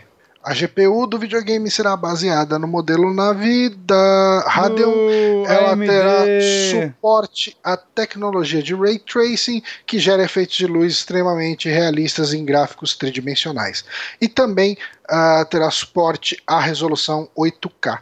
O console da Sony de nova geração terá suporte à mídia física, ou seja, ele terá drive de disco e será retrocompatível com jogos do Play 4. Além disso, o visor de realidade virtual PSVR, como a gente disse lá atrás, também é compatível com o videogame. Ah, o PS5 virá equipado com um SSD e isso garantirá melhorias em títulos da geração passada. Por exemplo, a Sony mostrou o videogame rodando Marvel's Spider-Man e um loading que geralmente dura 15 segundos caiu para apenas 0,8 segundos. Aí. Bom, a matéria do DNM está bem condensada, a gente não tem aquelas especificações bonitinhas com números, aquela coisa toda. Cadê os teraflops? Cadê os teraflops? Teraflops é 12, né? É. Eu vi alguém comentando. Você tem, você achou a tabelinha? Não achou porra nenhuma, cara. Mas eu Porra, quero. mano, Só vale. li um Só, aí artigo inteiro. Li um artigo inteiro, você não achou? Eu escrevi a coisa importante. PlayStation 5 teraflops. Terá mais teraflops que Xbox One X, porra. Aí, É outra geração, porra. aí, garoto. Terá mais teraflops, sabe quem também? Que o Super Nintendo. Eu acho que não. Hum, Espere, aguarde e confie. Cara, 12 teraflops. E aí, eles dão esse negócio aí de 8K. É, falei, depois falaram que é só pra vídeo, né? Hum, Porque 8K pra games é uma parada meio ridícula. Porque 4K ainda não roda direito e tal. Mas vamos lá. é, é, a gente deve ter. é, Será que até o final do ano alguma coisa dele mostrada? Então, falando que ele vai sair em 2020, então acredito que sim. É, uma carona pra ele. Cara, o que, que você espera? Vamos lá, punheta de, de, de, de, tipo, especificação técnica, pra mim. Eu Ok, queria mais teraflops, porque 12 tem minha placa de vídeo, desculpa aí, ela tem 3 anos já. Ah, rapaz, ah, rapaz. E não roda 8K nem fudendo. O Talvez Vampiro a Máscara ele rode em 8K. Tem, o seu roda aí o Ray Tracing em tempo real? Bonitão? Roda agora depois da atualização, bonitão não. Cara, é a Ele versão roda, Miguel. né? Roda, É, agora o roda. Ray Tracing, eu tava lendo sobre. O, o site da NVIDIA tem uma explicação bacaninha em português ali, uh, ilustrando bem, e no YouTube você vê comparações em vídeo de coisas usando o Ray Tracing em tempo real Não, é um negócio coisas não usando. É, o, parece que a alternativa do Ray Tracing é o é uma palavra com R. Deixa eu ver se eu acho o site da NVIDIA. Ray Tracing. Não, pera. Hum, Ó, o artigo da NVIDIA chama Precisamos Falar sobre Ray Tracing. Olha, Olha só. É o, o a, a, cadê? Tecnologia rasteirização. Falei que começava com R. Vou até postar aqui o link para quem quiser ler. É um artiguinho hum. bem curtinho, mas ele explica mais ou menos. Mas uh, qual é a diferença do ray tracing Isso pro. Merda. que foi? Eu comecei a compartilhar minha tela com você do nada. Eu não vou mais mexer no Skype, nunca mais. Tá, Desculpa. não mexa. Mas, enfim, o ray tracing, a diferença do ray tracing para rasterização, a rasterização ela faz meio que uma aproximação. Você tem um cenário 3D onde está sendo aplicada a iluminação, ele meio que faz um pré-render disso, não sei se é a melhor forma de explicar isso. Ele simplifica isso de uma forma que ele vai rodar com alguma performance, mas você não tem a iluminação que vem como se fosse a luz refletida de cada objeto. Você tem uma aproximação uh, justa que garante um ganho de performance, mas não vai trazer uma iluminação tão real. A gente teve aqui um podcast que a gente falou sobre essa questão do ray tracing em tempo real da Nvidia, né? Que uh, naquele momento parecia que ia ser uma exclusividade daquela placa de vídeo, que eu não lembro o modelo, Sim. porque eu não guardo esses números. Se, se, alguém me arrumar um Metro Exodus aqui, eu, eu faço live dele com ray tracing para rodar 12 frames. Boa. Mas vai ser uma live em ray tracing. É. O ray tracing ele é justamente o oposto disso, né? Ele você tem uh, você tem um comportamento da iluminação mais próximo do que é, do que acontece na vida real, onde cada raiozinho de luz é refletido no objeto 3D. Uh, como eu disse, tem um vídeo. Putz, agora eu não vou achar o vídeo porque, enfim, eu não guardei link disso. Uh, mas se você procurar no YouTube por Ray Tracing versus Rasterization ou alguma coisa do tipo, você vai achar uh, que você vê o quão mais. Uh, o, o, principalmente a noção de profundidade que a cena dá é absurda Sim. a comparação, sabe? E eu acho que ele rodando esse ray tracing em tempo real aí num console de mesa, num aparelho que potencialmente deve custar aí até uns 600 dólares no máximo.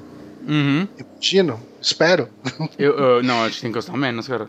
Não, tem que, tem que custar menos. Eu tô chutando o balde, falando, ok, Sony arrogante, nível Play 2, nível Play 3 voltou. Não, não, 400 no máximo. Mais é, que isso a galera é, não paga. Eu acho que ela pode chegar nos 500 ainda. Eu acho que ela pode chegar nos 500 se ela lançar duas versões de uma vez. Hum. Que é o que muita gente especula. Eu não, não acredito que ela vá. Se ela lançar só um a 500, eu acho. Não sei, não sei. Eu, eu acho pesado, mas enfim. Enfim, continue, desculpa. Enfim, enfim. Uh, eu, eu acho que isso é um ganho justificável para uma geração nova. Sim, é, também acho. Porque. É, e uh, uma das coisas que a gente comentou aqui é a questão da retrocompatibilidade com o Play 4. Uh, ah, eu, eu acho que era bem esperado isso. Eu imagino que a partir de agora a gente vai ter essa arquitetura baseada em x86 uh, tipo, bem presente. Então você deixa de ter maluquices como a arquitetura Cell lá do, do, do, Play 3, onde você emular isso acaba sendo complicado por diversos fatores. Então você deixa de perder esse histórico de biblioteca. Sim. É, não, com certeza, cara. É... Eu acho que, tipo, se ele não tivesse retro pelo menos com o PlayStation 4, é, seria também um grande tiro no pé, ainda mais visto o que a Microsoft está fazendo. É, a Microsoft está fazendo um a, trabalho fabuloso em, na parte de preservação dos jogos antigos dela e tudo mais. E... É, a Microsoft deve entrar aí na próxima geração com retrocompatibilidade desde o começo, né, cara? Eu, e é foda que, tipo, é, eu prometi para mim mesmo que eu não ia mais querer ter os dois consoles, mas existe uma possibilidade de eu ter o próximo Xbox. Uhum. Por causa, é, um, do Game Pass, saca? Que por mais que ele exista para PC, ele é muito menor no PC. E eu não acho que ele vai chegar no, no nível do Xbox, né? Porque você vai ter os jogos exclusivos da Microsoft, que é o que menos me interessa, e todo o resto do, da outra biblioteca que tá lá. Mas sem a parte da retrocompatibilidade deles me interessa muito, cara. Porque eu ainda tenho muito. Eu vendi meu 360, mas eu ainda tenho jogo aqui. Saca? Tem uhum. alguns jogos que eu fiz questão de guardar, porque eu gosto deles. E eu, porra, provavelmente eu vou jogar. Eu tenho minha, minha conta na live com uma porrada de jogo na, da live que eu possivelmente vou poder jogar nele. Né? Eu uhum. acho que ele roda. O, o Shone roda o jogo do primeiro Xbox, né? Digital, pelo menos. Roda, roda, roda. Saca? Eu tenho interesse, porque eu nunca tive contato com essa biblioteca, saca? Então, tem jogo lá que eu teria interesse. E, porra, se ela lançar um novo console que vai rodar todos os outros não Xbox. não só roda, porra. como tá sendo dado na, na live já há algum tempo. Não, pronto, eu saio daqui boa de caixista. Eu, eu acabei de falar que o que menos me interessa são os exclusivos da Microsoft. ah, cara, eu preciso muito consertar meu Xbox, uhum. cara. Eu, sabe, cara, é, é foda, sabe, eu vou falar. Eu vendi meu 360 faz um ano e meio, dois anos. Faz uns dois anos já. Eu vendi ele, eu juro pra você, umas duas semanas depois me deu vontade de jogar Perfect Dark. Eu fiquei meio, caralho, o que foi que eu fiz? Você tem, você tem Perfect? Eu tenho Perfect Dark. Você quer meu. Se você quiser jogar um dia, eu te empresto meu 360. Eu você tem ele? Tem.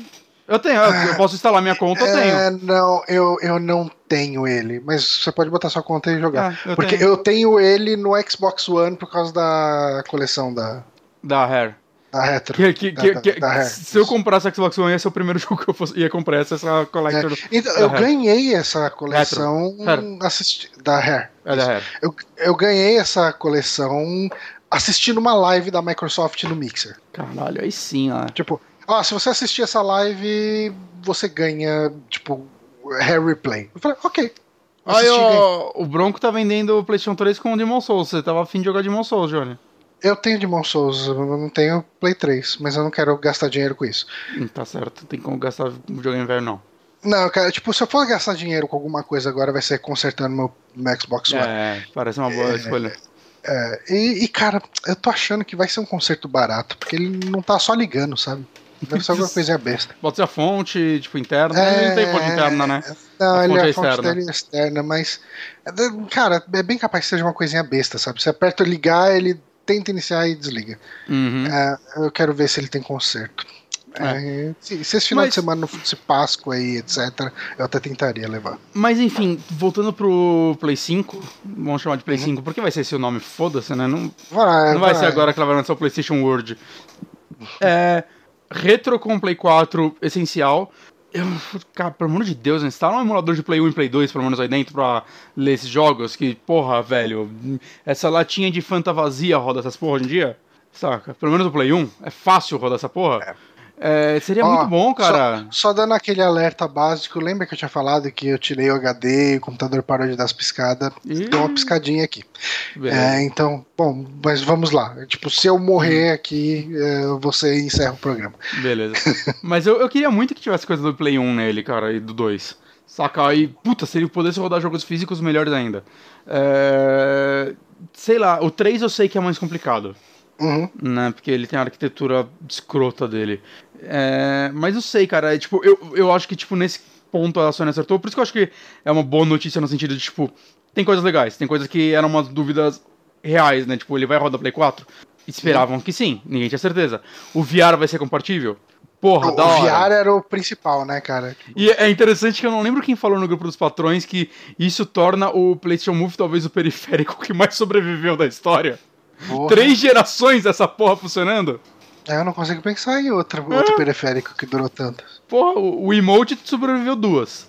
Uhum. Deu uma e meia, né? Que o Ion, coitado dele, sobreviveu menos que o emote. É. Não, Mas não, não consigo lembrar nenhum outro periférico que durou tanto tempo, cara. Né? Move rainha, o emote nadinha. É isso aí. Mas eu fico na dúvida se eles vão lançar uma nova versão do VR com resolução maior. E aí eu vou ficar meio putaço se eu comprar a atual. Putz. Ou não, não, né? Porque você no Brasil eu vai vender sei. usado pelo mesmo preço e comprar outro. Então, é, é, é, que eu não entendo tanto como funciona essa arquitetura do PSVR, o quanto da, do processamento é dedicado por ele e o quanto é, é, é feito pelo console. Eu acho, eu acho que e bem o, pouco o por ele. É, então, o quanto que é necessário ter essa divisão. Porque, não, mas será repente... problema na lente, coisa do tipo? Ele tem uma lente ruim? Ah, não sei. Eu não sei também, não, não, não posso afirmar é, nada disso. É. Mas é legal saber que ele vai viver, porque quer dizer que pelo menos a Sony vai investir mais um pouquinho nessa porra. E tem que investir mesmo, porque né, quem comprou pagou caro. E quem quer comprar, tipo, eu, vai pagar caro também. Hum. Mas eu preciso de um monitor. Eu tô muito triste com o meu monitor, cara. Eu tô segurando as lágrimas aqui. É, eu tô, eu tô, tô meio preocupado com o meu computador, com o gasto que vai dar uh, refazer um computador, porque. Primeiro, não sei nem o que está acontecendo com ele, né? Então, se, se eu soubesse o que está com problema nele, eu podia trocar essa peça, mas. Tem que achar um técnicozinho legal. É, eles não existem, né? Não, não existe, desculpa. Enfim, Enfim. É, e o que mais tinha do, do Play 4 era isso, né? Não lembro. Hum, ele vai ser bonito. Quer dizer, não, ninguém não. sabe. Ele pode ser um tijolo verde. Você tá empolgado a próxima geração? Cara, você sabe que eu tenho jogado cada vez menos, né? Hum.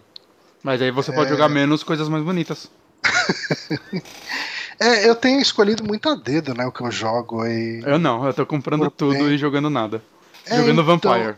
Eu virei essa pessoa que eu vejo um jogo a 50 reais, eu boto ele na cesta de compras, eu vou comprar e eu penso, puta, tem o Resident Evil 7 lá que eu não terminei. Você tem Resident Evil 7, Johnny. E daí eu cancelo a compra que eu tava fazendo de um jogo que tava por um quarto do preço de lançamento. Tá certo. Um, eu virei essa pessoa, eu jogo bem pouco hoje em dia. Um, não sei se eu sinto falta, às vezes eu sinto, às vezes não. Todo momento é. que eu não tô jogando, eu tô sentindo saudade de jogar. Ah, não sei, porque assim, vai, tipo, recentemente eu terminei o, o Castlevania lá, o Symphony of the Night e o Round of Blood. Bom, né? Porra, me diverti pra caralho. Eu fiz 200,6% no mapa lá do, Castlevania, do, do Symphony of the Night. Também. Fiz tudo que tinha para fazer no Rondo. Uh, foi legal, me diverti pra caramba, mas é um jogo que eu já joguei. São dois jogos que eu já joguei, né? Que eu já eu nunca tinha jogado o Rondo. É, então, o Honda eu não joguei essa versão, né? Eu joguei aquela versão de PSP, que é 2.5D, né? tem algumas coisinhas diferentes, mas enfim. Uh, eu virei esses velho pai que só joga jogo velho. Ah, eu... Mas assim, vai, eu tenho. Eu me divirto com algumas experiências pontuais da geração, né? Tipo, porra, eu gostei pra caramba do, do Red Dead, apesar das críticas que eu fiz. Uh, eu gostei muito do God of War. Mas eu não sei, eu ainda me divirto com experiências muito pontuais, sabe? Tipo, eh, eu, se, uma das principais experiências que eu tive no ano passado foi com o Bradin, cara. E... É, eu tô com ele instalado e nem, nem abri. Porra, ele é um jogo que é para você se dedicar a ele. É, é, bota, na, bota na fila pós, é, pós Vampire. É, eu tenho que fazer alguma coisa assim, porque senão eu vou acabar Vampire e jogar Vampire de novo. Mas... Mas, Vamos cara, eu, então. Não, então, mas você, é que. Eu, como você tá empolgado com a geração? Eu tô, eu tô, cara, porque. É, eu tenho com certeza que os grandes jogos anunciados vão ser cross-gen. Saca? Mesmo ele tendo retrocompatibilidade, isso não, não impede que lancem uma versão melhor para a próxima geração, algo do tipo. E eu acho isso legal, saca? Por que não? Uh, e eu tô, cara, sabe, quando eu penso nesses jogos que estão para sair, eu quero jogar todos, saca? Tipo, Last of Us é 2, o Death Stranding, Cara, o Samurai é, Loucão. É que existe ainda, existe um ponto da questão comercial que é muito importante, então ainda que o Play 5 rode jogos de Play 4, eles vão dar um jeito de fazer esse jogo virar exclusivo de Play 5 só por causa da questão comercial. Mas é, era tão fácil pensar nisso tudo coexistindo, né, cara? Você. Porque você tem um monte de estúdio que não tem porquê. Cara, vamos pegar assim, por exemplo, vai, o, o, o estúdio lá do. que fez Celeste lá. O, enfim. Sim. Como que é o nome do estúdio? Match Makes Games, isso, eu acho que é o nome. Isso. Yeah, é. Enfim, eles vão lançar um jogo novo. Um, será que eles vão precisar lançar esse jogo novo? Que a gente tem uma vaga ideia do que ele possa vir a ser, ou da, do aspecto técnico dele. Será que eles vão precisar lançar esse jogo como sendo um jogo de Play 5? Não, mas é, tipo... é, é, que o lance é muito, eu acho que, tipo, às vezes a, essas produtoras se prendem mais à nova geração, porque vai ter uma vida longa de venda, né? Mais longa normalmente. Uhum. E porque você vai economizar dinheiro de porte, né? Tipo, você fazer para dois videogames é, vai então, um dinheiro. Mesmo que a arquitetura é, seja mas, parecida.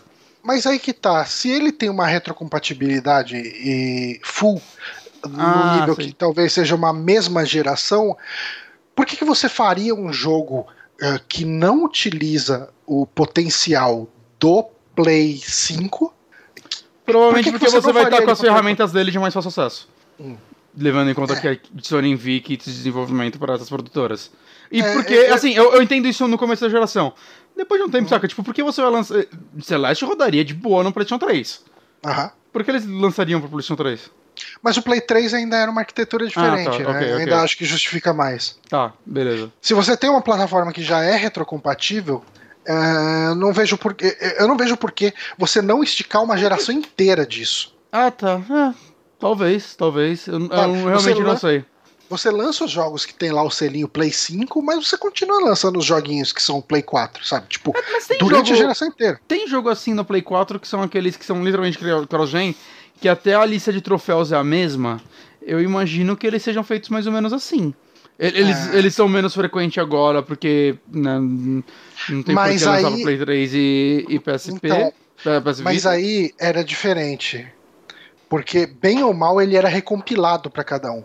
né? Você, você não é. Você não, não, não, tinha. sim, sim, mas eu tô falando, na próxima geração, se for a mesma arquitetura, pode ser que ele, todo jogo, todo jogo, todo jogo que seja possível rodar nos dois consoles, sejam, sejam lançados desse esquema cross-gen, que vai ter a mesma lista de troféus, você comprou em um, você pode jogar no outro, saca? O jogo, você comprou o jogo e pode jogar em qualquer um dos dois consoles de boa. Eu acharia É, até o mais inteligente, né? Porque, cara, sei o que, 80, 90 milhões de PlayStation 4 vendidos que não vão ser abandonados. Saca, o Play 3 ainda vende jogo. Tem gente que ainda tem Play, tem gente que ainda tem Play 2, né? Levando em conta o Brasil. Mas, saca, é. Eu acho que se ele tem essa possibilidade, essa facilidade, né, de basicamente renderizar o jogo e, o- e os dois videogames lerem, eu realmente não vejo por que não fazer isso. Uhum. Né? Isso daí É, é, um cara. negócio que a gente poderia perguntar pra algum desenvolvedor mesmo, mais parceiro nosso e tal, mas é, parece ser um- realmente uma escolha meio lógica. Ao tem aquele menos que... que. tá trabalhando no, num porte de alguma coisa, não tá? Ele, ele trabalha fazendo muitos portos pra Switch. É, então. A gente Eu não podia sei se- perguntar é. pra ele, de repente. Se ele tem alguma informação Se- sobre isso. É. Porque Mas- eu imagino que esse tipo de coisa aconteça muito mais por causa de um ponto de vista comercial, que você precisa justificar as Uhum. pessoas comprarem o Play 5. Eu consigo ver Então- isso daí acontecer por causa de rede também, né? Se o jogo tem alguma, algum recurso online, talvez aí já dificulte. Hum, Saca, recurso online eu falo até tipo leaderboard. Saca? Talvez role uma dificuldade aí. Hum. Mas não sei, não sei. Realmente. Né? Mas eu, sei lá, ainda assim, seria interessante se isso desse certo. É. Mas é, Mas, agora sobre empolgação, cara. Sim, eu tô, cara, porque eu gosto desses saltos tecnológicos, apesar de ser cada vez mais preocupante no sentido, cara, as pessoas já não estão conseguindo fazer jogos para essa geração direito. E aí vai ficar mais caro, Hum. né? Isso sempre rola preocupação, mas. Sei lá, eu, eu acho que todo console, mesmo que eu acho que a- é, os saltos de gerações vão ficando menores, é, todo console marca uma evolução legal, né? Um próximo patamar que no começo é difícil você enxergar, né? No começo da geração, muita gente falava, pô, é só uma resolução maior, alguma coisa assim. Mas, pô, com o tempo foram possibilitando coisas mecânicas mesmo, né? Desde o Nemesis no Shadow of Mordor, né? Até coisas de inteligência artificial e o que for, né? De outros jogos é, que não possibilitariam nas outras gerações. Saca? Uhum. Então, sei lá, eu quero ver esses próximos passos de evolução. Né? Eu quero saber o que vai acontecer. Eu gosto de dessas marcações. É. E ah, co- saindo da próxima geração, quer dizer que contagem agressiva pra anunciar novo Horizon, novo God of War, que esses jogos não vão sair nessa. Novo Homem-Aranha, quero esses jogos tudo aí. Quero o Homem-Aranha 2, quero o Horizon 2. E só na próxima geração. Então tem que sair pra eu poder jogar essas porra. É, cara, eu, eu. Uma coisa que eu tenho certeza que eu não vou fazer na próxima geração é comprar o da Microsoft e o da Sony.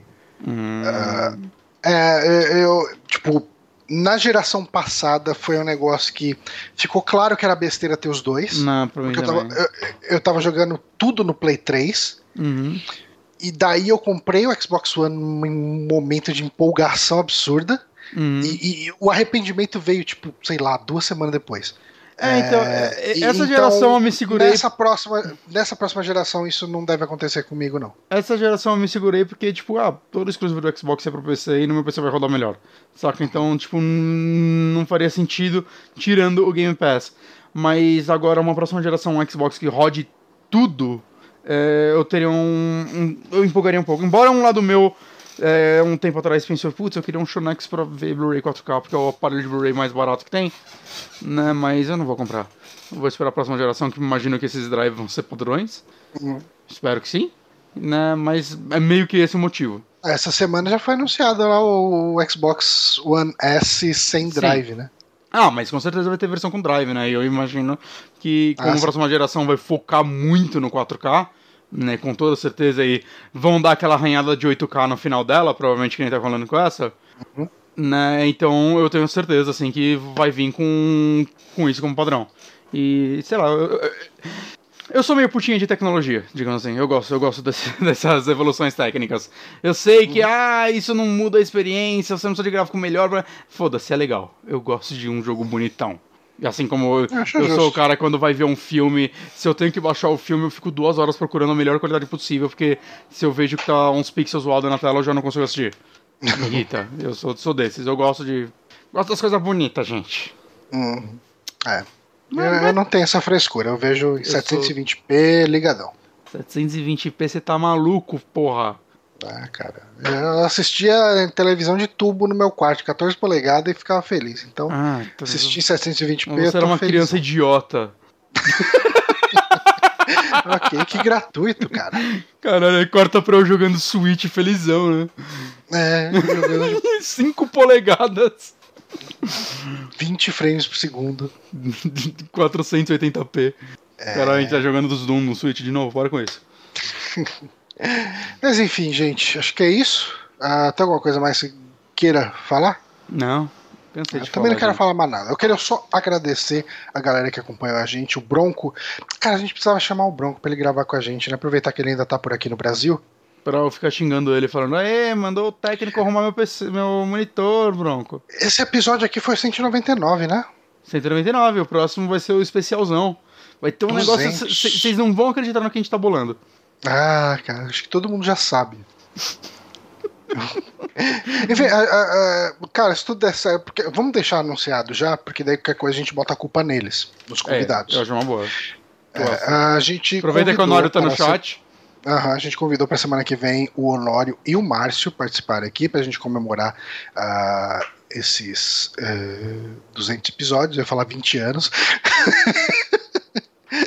Enfim, esses 200 episódios. ah, espero que dê tudo certo. Uhum. Não vai ser um episódio especial de lembrar as, Não. os bons Vai ser o tempos, último episódio do site, né? Ah, não, era pra anunciar no próximo. Não, não, anuncia no 201. que não vai existir. Ah, O pessoal vai ficar esperando. Não. é, Semana que vem, então, vai ser um episódio de indicações mesmo. Cada um vai fazer uma indicação. Aí a gente vai ter quatro indicações aqui. E contaremos aí com a presença de Márcio Barrios e de Renato Honório, que está no chat aqui. Muito obrigado. É, Ele postou agradecer- 720p, rostinho triste. Tá certo, Honório. Ah, ele é um punheteiro de. de... Resolução, porra. né? Vem Jogo- jogo 8K. de- Eu li 8K, eu já tô olhando pra minha TV falando, vai pro lixo. Caralho. Ah, cara, você não tem nem monitor que funciona aí, cara. Tá Não tem nem de, monitor, de, de 8K. Ok.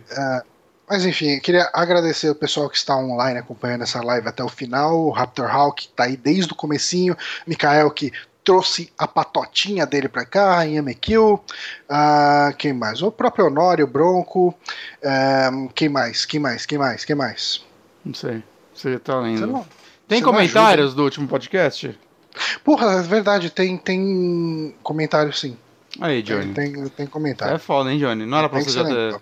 Ó, tem um vídeo do Digital Foundry aqui de 44 minutos sobre o PlayStation 5. Deve ter muito mais informação que a gente. Não, com certeza. Os caras já viram É. rodando. Já passaram frame rate test, já fizeram tudo. Mas eles têm, eles têm o nosso carisma? Não tem. N- É isso eles é não só têm um mesmo. monte de número. Os caras não têm carisma, não. É só um monte de número jogado, cara. Tô abrindo o vídeo aqui pra pegar os comentários. Porque é Mas importante a gente ter essa sessão de feedback. Lembra, lembrando sempre. Deixa eu deixar mudo aqui, porque senão eu tô ficando louco. Mas lembrando sempre que vocês podem comentar no nosso vídeo anterior. Ah, a gente vai tentar trazer aqui no final do programa um feedback aí pra essa galera que nos ah, ah, corrige, principalmente, ou que agrega o que a gente falar. Ah, Fernando Schoit Schatzmann. Que nome chique. Né? Uma informação de utilidade pública. Ah, isso aqui é muito importante, cara. Até te falei isso essa semana. Quem assiste Discovery, uh, Star Trek Discovery na Netflix, os curtas short tracks estão escondidos na seção de trailers e mais. É ridículo isso, não é nada intuitivo, só fiquei sabendo um mês depois que estava lá, porque por acaso um cara comentou sobre num grupo do Facebook. Isso é verdade, cara. Tem quatro curtas sobre Star Trek Discovery na lá na parte de trailers e mais, sabe? Tipo, e um, um dos curtas é até bem legalzinho, cara, de um cara, chama Calypso. Um cara tá preso na Discovery muitos anos, tipo, mil anos depois dos eventos de Star Trek Discovery. Uh, e eu achei bem bonitinho, bem legal. Tem um curta lá com a Tilly que eu não achei legal. E tem um curta com o Harry Mudd, aquele cara lá, o, o, pilantra lá daquele episódio do. Ah, do, sei, sei. O Dwight. Tem um. É, o Dwight. Porra, cara. Tem o dele. Tipo, é um curtazinho de, de, menos de 10 minutos, cara. Vale a pena assistir. De 2 ou de 10?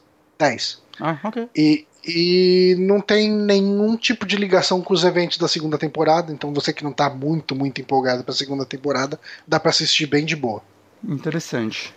Uh, o Rafael Romagnoli falou que você tava vestido de Fred Flintstone no último episódio. É minha regata de sempre. É.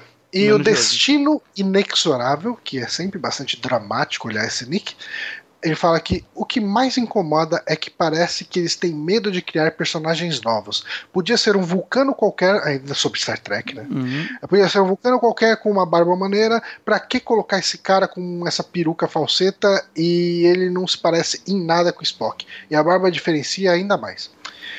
É, eu nem achei ruim a questão do Spock de barba, mas, uh, enfim, eu, eu, não vi a necessidade dessa série ser tão ligada com a série original. Foi uma muleta que eles pegaram meio dispensável. Inclusive, daqui a pouquinho, se já não estreou, já deve estar tá, tá no ar lá no Netflix. O, é a season finale, o último episódio. Oh, que eu acho, eu acho que vai ser uma bosta, mas eu vou assistir porque. tem, tem, tem muita ponta solta, cara, para fechar um episódio. Então, hum. eu não tô esperando um grande episódio, não. Ah, tem que ter Mas mais sete temporadas. É, pois é. Pois Mas é. eu vou assistir porque, porque uh, como eu falei, pelo menos a partir das, do sexto episódio pra frente, a série ficou boa. Ok. É isso, gente. Mas você não gostou do último? O, o último episódio foi. É, o Honori tá aí. Honori, você gostou de, do último episódio? É, responde aí, a gente vai esperar. É, cara, é um episódio que não agregou porra nenhuma, sabe? Hum. É, é cara, dando, dando um spoiler minor aqui para você, é o um episódio de vamos para a batalha final, vamos, todos mundo, todo mundo vai se despedir. E hum. o episódio foi essa punheta, tipo, um episódio de todo mundo se despedindo. Ok, parece é. interessante. É. Uh, enfim, vamos assistir o último episódio e torcer pelo melhor, mas com expectativa baixa, que é assim que eu vivo. Eu vivo com expectativa baixa porque cada surpresa é uma coisa positiva. Sabe então, que você pode esperar sempre algo positivo? O quê? Vampiro. Jogão. Só melhor. Tá, é, tá na minha lista lá, esperando uma promoção. Tá bom. Beleza? Beleza. Beleza. Então, ficamos por aqui. Obrigado quem acompanhou. Obrigado pessoal que apoia a gente no Apoia-se, que permitem que esse programa sobreviva, ainda que por aparelhos, mas está aí vivo. Ficamos por aqui então, até semana que vem. Falou. Adeus. E sou eu que paro essa porra, eu esqueço.